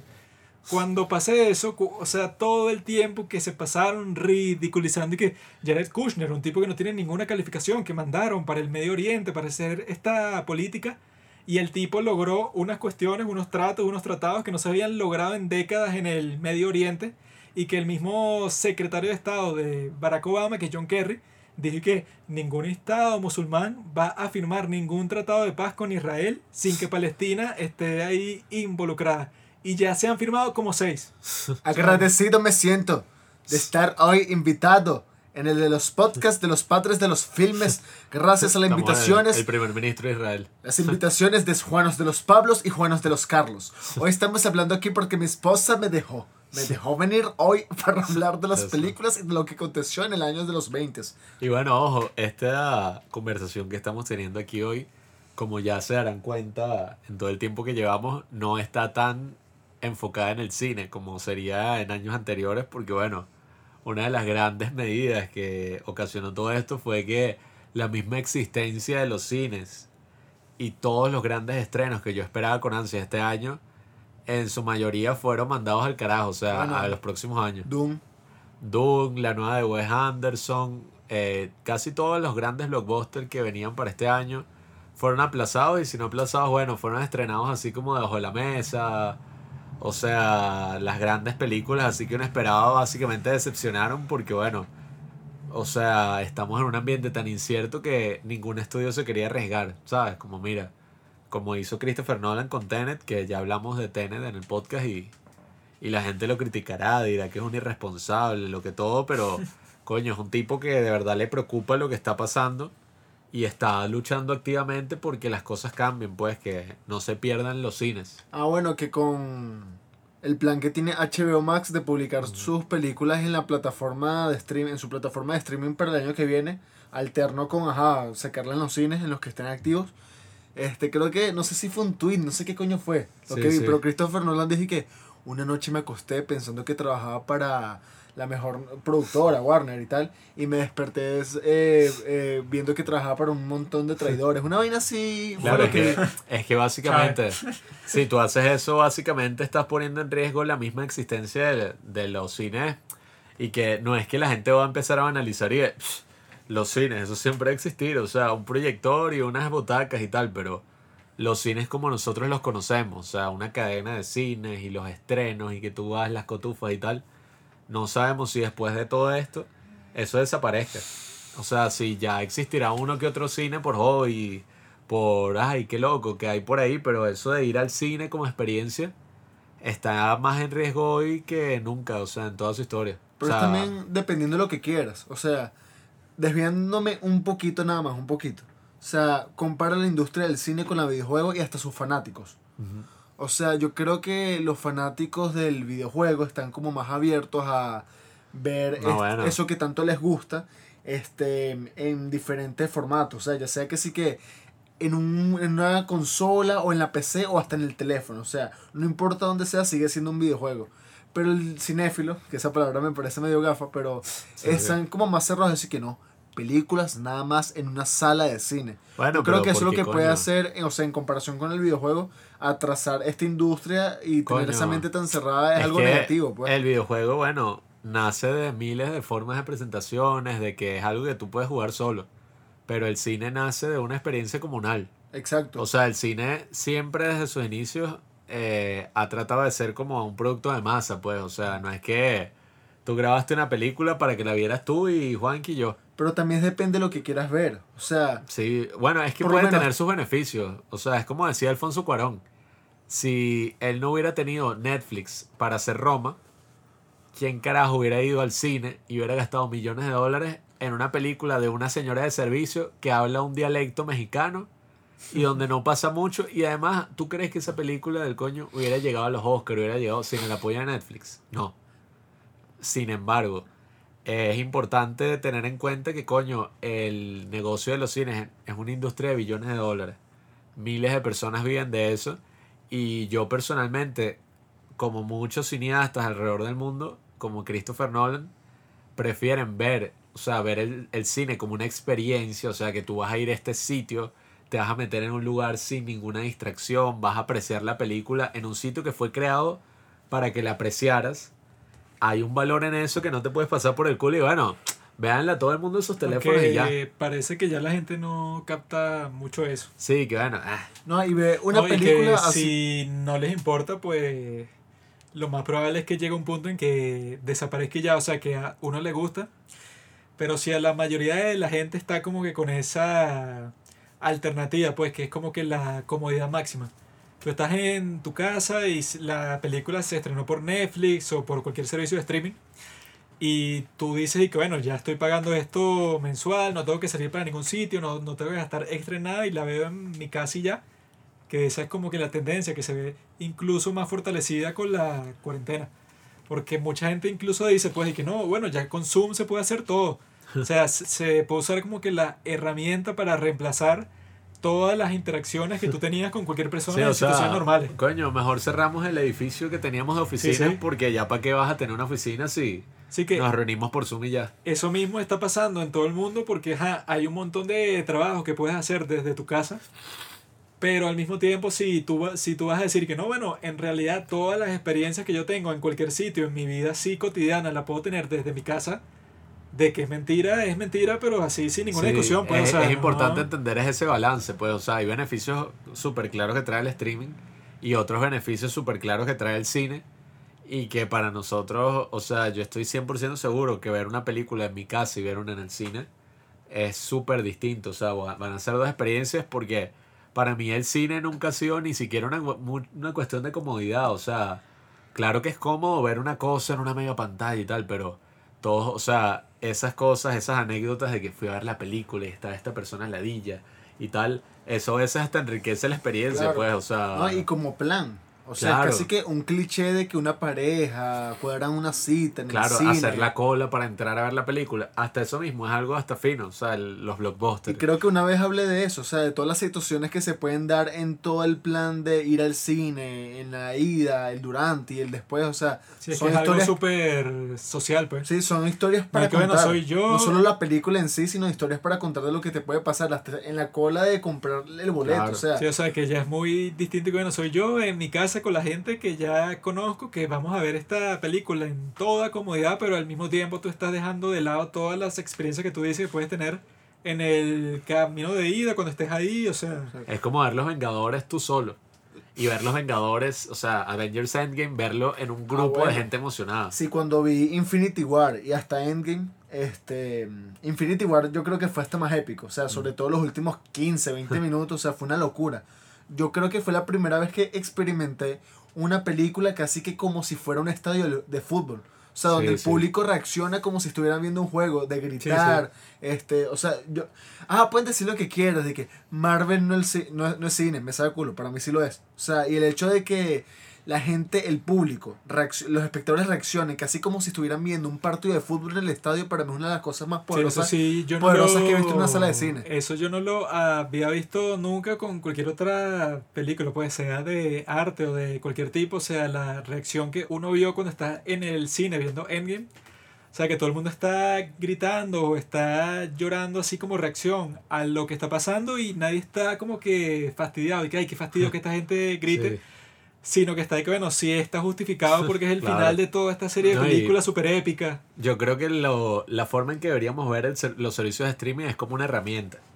O sea, tiene mil comodidades y mil cosas súper finas que antes no existían. Pero como toda herramienta, o sea, tiene cosas buenas y tiene cosas malas. O sea, es como si te pones a ver la, esa experiencia que hablamos del cine como un estadio. O sea, hay cosas muy positivas de tu ver el corto. Cuando nosotros hicimos el cortometraje y lo pudimos pasar en una sala de cine, eso fue una experiencia invaluable porque tú veías la reacción de varias, o sea, decenas de personas en vivo Sí, de- y todos conectados. Y de gente que no tiene ninguna relación Claro. contigo, porque es muy distinto que se lo muestres y que a un compañero que si de la universidad o de trabajo, cualquier cosa, bueno, va a ser una reacción que la persona está pensando y que nada, no voy a ser tan crítico con Pablo porque yo sé Gente que, que, a no él tenía ni idea de quiénes exacto. éramos, Claro, pues, o Pero, sea, pero si es gente cualquiera y, y que si le gusta lo que están viendo es mucho más valioso. pues. Y es lo mismo con el internet en sí, o sea, toda esta broma de que existe YouTube tal, es una herramienta rechísima porque nos da una posibilidad gigantesca de, ok, no importa quién seas, no importa quién conozcas, todo lo podemos lograr, pero al mismo tiempo existe un riesgo de creer, ok, si yo hago algo rechísimo para mí y no tiene miles o millones de vistas, entonces es una mierda. O sea, ese es como el riesgo que creo yo que, que presenta todo esto, pues como, marico, o sea, hay cierto tipo de cosas, experiencias, cosas que, que en verdad no importa si no es consumido por millones de personas y nunca, ese nunca fue el objetivo. O sea, que ese sea como el mayor medidor del éxito, del fracaso de algo y de alguien en nuestra sociedad es algo que a largo plazo yo creo que tendrá consecuencias. O sea, porque, y ya tiene consecuencias, pues, o sea, gente que, que hace unas cosas arrechísimas y que abandona porque piensa que, coño, lo que yo hago no es relevante, porque a la gente no le gusta. Eso ya es una consecuencia porque todo eso que él podría crear, que sería arrechísimo, se pierde. Es una herramienta, tú, como tú dices, o sea, y tú ves qué efecto tiene eso, o sea, tú ves qué haces con el martillo que tienes en la mano, si clavas un clavo o si se lo clavas en la cabeza a alguien, Lo importante es que existe la alternativa, pienso yo. O sea, de que como toda herramienta, tú puedas decidir y que, ok, quiero usar este y quiero, o esta. O sea, que una no excluya totalmente la otra, pues, y eso es lo difícil de, la, de los avances de la sociedad, que todo avance usualmente excluye a lo que vino antes. O sea, y si vemos el streaming como un avance del cine, ya eso básicamente va a excluir a los cines y va a excluir toda esa experiencia comunal al 100%, pues. Bueno, esa es la tendencia en donde va la sociedad más exclusión, la gente así más sola en su contexto. Pero la pregunta es la siguiente, para todos los que están escuchando. Hay dos alternativas en el futuro de la sociedad. La alternativa número uno es que sea la que quieren todos los globalistas como Pablo, como Bill Gates, gente así Sí. que quiere que todo el mundo tenga una cultura así unificada que todo el mundo llegue hacia el mismo objetivo y que, y que se una para cumplir las mismas cosas, pero que esas cosas las determina el líder. O sea, que dice que bueno, lo mejor para todos ustedes es que el calentamiento global no sea extremo. Así que bueno, voy a poner todas estas medidas, así tú no quieras, bueno, no importa, porque esto no es solo para ti, sino para todos los seres humanos que existen ahora y los que existirán. Entonces yo, bajo esa perspectiva, yo estoy justificado a quitarte todas tus libertades, todos tus derechos, todas las cosas que a ti te gustan y que te hacen persona, o sea, tu individualidad, solamente porque yo pienso que tú, bueno, eres como que una pieza más en mi juego de ajedrez y cualquier cuestión negativa que te pase a ti, bueno, no importa. Esa es la opción uno, pues que se cree este ingreso básico universal, todo el mundo, bueno, termina siendo como que un parásito del Estado, todo el mundo es dependiente de los productos que se hagan y se convierte en un consumidor y ya. Y el poder que tendrían los estados y los gobiernos supranacionales en ese caso sería titánico. Esa es la, op- la opción 1. La opción 2 es luchar. Luchar por, por la individualidad, por la libertad, por el derecho que tenemos todos nosotros a determinarnos a nosotros mismos y a decirle a todas estas élites que se creen que ellos saben exactamente lo que es correcto para todas las personas sin importar que tus valores o que tu personalidad sea completamente distinta de otras personas. Ellos quieren determinar toda tu vida. Quieren negarte a ti el derecho básico que desde la revolución de los Estados Unidos quedó así clarísimo como constitución, como declaración de independencia, que todas las personas tienen su derecho a autodeterminarse, a ser libres, a decir que, bueno, a mí me gusta esto, pues me dedicaré a eso. Y el hecho de que yo tenga esa iniciativa es buena para la sociedad en sí. Ahora te quieren voltear toda la tendencia y decir que no, no, bueno, Robinson, a ti te puede gustar X cosa. Pero da igual, porque los intereses de la sociedad, según los consigo yo, son X. Y todos los vamos a perseguir sin considerar cuáles son los tuyos. Y no me interesa si tú, bueno, no sé, quieres ser artista, cuáles son tus intereses X. Pero lo que necesitamos ahora mismo es esto y lo vamos a hacer sin consultarte a ti en lo absoluto y que va a llegar un punto, si tú te conviertes en un parásito del Estado, tú no vas a votar por nadie. Ya será como que una monarquía, jerarquía, etcétera y todo lo que uno considera valioso hoy en día, bueno, que quizás es valioso solo porque estamos en este contexto, es como la cuestión de los cines. Quizás a nosotros a nos gusta el cine por toda la experiencia, pero ponte que a la mayoría de la gente les deje de gustar esa experiencia. Entonces, bueno, necesariamente esa experiencia con el tiempo va a desaparecer y ya. Bueno, nunca No hay- desaparece completamente al menos. No hay, no hay nada que tú puedas hacer solo para conservarla si la tendencia así global, ponte que el 80% de la gente quiera algo, pues lo más probable es que los cines desaparezcan y ya.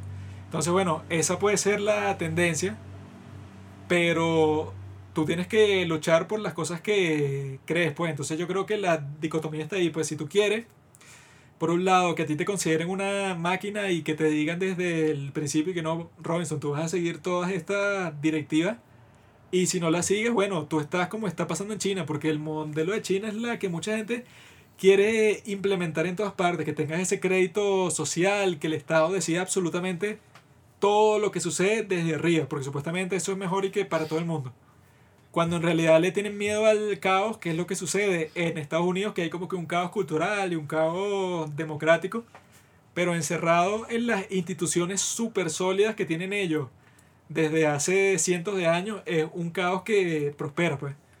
Eso no serviría en China ni en Rusia, porque en Rusia no tienen nada parecido, pues eso son como que puras cosas del Partido Comunista o con puro, puras estructuras burocráticas, así que no tienen mucha legitimidad entre las personas que forman parte de ella. Pero es eso, o sea, yo personalmente yo prefiero la opción de los Estados Unidos. Si ustedes prefieren la opción de China y de Rusia, bueno, Ah. ustedes tienen que tomar la decisión. Decisión uno, eso pues, o sea, volverse esclavos del sistema global. O aquí también. Opción dos, bueno, Sería buen eso, político. luchar por Y la Yo estoy en contra de las masas. De luchar la- por la independencia del alma de la humanidad. Yo estoy en contra de esto opciones. malo, pero puedo usarlo a mi favor. Yo solo tengo algo que decir. Esas son las dos opciones, tienen que escoger. No es que no, que no se antagonicen, ya está antagonizado porque, bueno, los objetivos de los dos grupos son No, opuestos. Mikey, queremos todos lo mismo. ¿Tú crees que el El maldito de Bill. Gates, Bill Gates que dice como si nada que cierren todos los negocios pequeños, ese tiene objetivos ocultos y si no lo tiene es estúpido y yo no creo que Bill Gates sea Todos estúpido. siempre queremos lo mismo. Estar bien. Mentira. No. ¿Tú quieres estar mal? No, o sea, no me refiero a que estar bien. Hay gente que obtiene mal, placer porque que- otros estén mal. Hay gente estúpida, ¿verdad? Mira, mira, hay gente Joaquín. estúpida. Mira, mira, mira. Hay gente estúpida. Mira, mira, hay gente estúpida. ¿Qué tú comes? Tú, tú. Yo incluido antes, o sea, antes yo estaba en ese paquete de yo quiero ser feliz. Yo quiero, mi mayor meta es eh, encontrar la felicidad y que es imposible, mi pana. Tú no debes perseguir la felicidad. Debes conseguir una meta, un propósito que sea tan fuerte, ¿verdad? Que cuando pases durante, eh, que pase, cuando pa- navegues en la adversidad, tú sigas avanzando. eh, just keep swimming para que eh, algún día logres tu meta. Entonces eso es lo que te mantiene avanzando entre ¿Sabes la cuál es mierda. ese propósito, la meta que tanto deseas. Por eso tienes que conseguir un propósito en la vida, ¿Sabes algo que cuál te es guste, ese propósito? antes de ser la felicidad. Porque en momentos de mierda vas a poder atravesarlo sin ¿Sabes problema porque hay un propósito que es tanto te gusta y amas. ¿Qué? Ese propósito. ¿Cuál es, Pablo? El amor. El amor es una magia, una simple fantasía. Yo me despido. La juventud es un sueño. Ya yo no hablo más, weón. Chao. El Ya yo no hablo- contenido- Esto puede durar tres horas más y ya yo no voy a hablar más. Chao. La juventud es un sueño. El contenido de ese sueño, el amor. La cuestión es esa, cuando los aliens terminen de ser revelados completamente, bueno, la gente tendrá una alternativa extra. Ahí Sí. es que se creará la potencia globalista, como dice Watchmen, Ustedes vieron. para Al poder revés. combatir contra los aliens. No, porque los aliens no vienen en son de guerra, pues, vienen en son de paz. Sí, sí. Yo tengo un mensaje de gratitud, no por la pandemia, por todo eso, sino porque, bueno, entre tanto pudimos hacer este podcast. Este año fue el año que, bueno, adquirimos este micrófono, adquirimos nuestra independencia, adquirimos el podcast. Independencia. Independencia en este país. Sí, ¿Independencia de qué? Bolívar. Independencia de que cada vez que yo quiera grabar algo no tengo que pagar una cantidad para ir a un sitio, una vaina, sino que Si si, tú me da la consideras gana. eso independencia. Independencia creativa. Cuando tengas una chupeta en la mano vas a pensar que no sé. Chan. Y la cuestión es esa, pues, Simón Bolívar. Gratitud, gratitud, Juanqui. Di gracias. Juanqui- gracias. ¿Verdad que oyente. Juan que es un malagradecido, Juan Di- Pablo? esto es lo que vas a decir. Gracias, tú que me escuchas. Porque me has dado un escape. Me has dado una oportunidad de conectar contigo en la historia a través de miles de kilómetros con este micrófono tan bueno y plateado que tenemos. Simón Bolívar cuando murió era persona non grata en Venezuela, pues. Gratitud, Entonces, di las gracias, Juanqui. Mámalo. Agradecele a la audiencia. Tú eres lo que en general en el mundo filosófico se considera un pensador superficial. Todo lo que tú dices está en la superficie. Yo, Agradece, Juanqui. yo estoy al fondo del iceberg. Agradece por la vida. Tú agradeces, no sé a quién, a, a tu Dios, de las cosas que te pasan. Yo agradezco. Juanqui no sé a quién le agradece. Pablo no, Juanqui nunca agradece nada. Pablo no cree en Dios, pues eso es pura fachada, como ya se ha visto en múltiples ocasiones en, este Dios. podcast. Pero bueno, yo creo que ya quedó claro Se agotó quiénes somos, qué, qué fue lo que pasó este año, bueno, que obviamente estuvo marcado por esta pandemia. Y que bueno, ahí se los puse, ¿cuál es la elección que tenemos que hacer todos nosotros? Ponernos detrás de los ideales de los padres fundadores de los Estados Unidos de América, George Washington, Alexander Hamilton, Thomas Jefferson, No le crean John Adams, etc. O renunciar a todos, ¿verdad? Renunciar a todos estos héroes y ponerse del lado de los que prefieren un futuro no humano, de los que están del lado de las máquinas, de, de los que están del lado de todas las criaturas y los mecanismos que buscan reemplazar a la humanidad en sí y que quieren por sí mismos crear una hegemonía y una monarquía entre unas personas que se creen las élites y que son mejores que todos nosotros. Yo solo para despedirme, lo único que le quisiera decir a la gente es no dejen que esta pandemia y todo esto controle sus vidas. Dejemos que pase. Dejemos que los próximos gobiernos no se aprovechen esta oportunidad, así como dice Juanqui, nada. Esperemos que, como muchas cosas en la vida que parecen perjudiciales y parecen hacernos un daño profundo, eso nos haga todos más fuertes y nos haga salir de esto victoriosos. Nos haga salir de esto y que bueno, si yo ya pude soportar un año tan mierda como el 2020, bueno, para adelante, o sea, que se venga lo que sea, que yo ya sé. Como mi esperanza cuando salga de esta mierda. si yo ya pude soportar todo esto, bueno, un político de mierda por ahí que me quiera joder, lo voy a joder yo mil veces más. Así que vamos por adelante, amigos. Eh, Supuestamente, ¿no? Este año 2021 va a ser un año muy importante para los padres del cine porque nosotros tenemos un compromiso de años de que vamos a seguir sacando podcast, vamos a sacar videos de YouTube, vamos a hacer nuestros proyectos personales, cortometrajes, películas. No el 2021 haremos la película, pero quédense con nosotros, amigos, que esta es una gran aventura de años y estoy muy agradecido de poder estar contigo que me estás escuchando. ¿Tienes algo que decir, Robinson, para despedirte? Estoy agradecido de tenerlos. Los quiero mucho. Fue un placer haberlos conocido. Me disparo, sí. Y lo mismo aplica aquí a mis amigos, a Robinson, mi hermano. Juanqui. Hoy estamos celebrando nuestro fin de año y bueno, gracias amigos. Esperemos que estén conectados para los próximos capítulos. Escúchenos en Spotify, Apple Podcast, denos una reseña de 5 estrellas si les gusta. Y nada, recomiéndenle este podcast a las demás personas y estén activos, que se vienen cosas muy buenas para el futuro. Muchas gracias.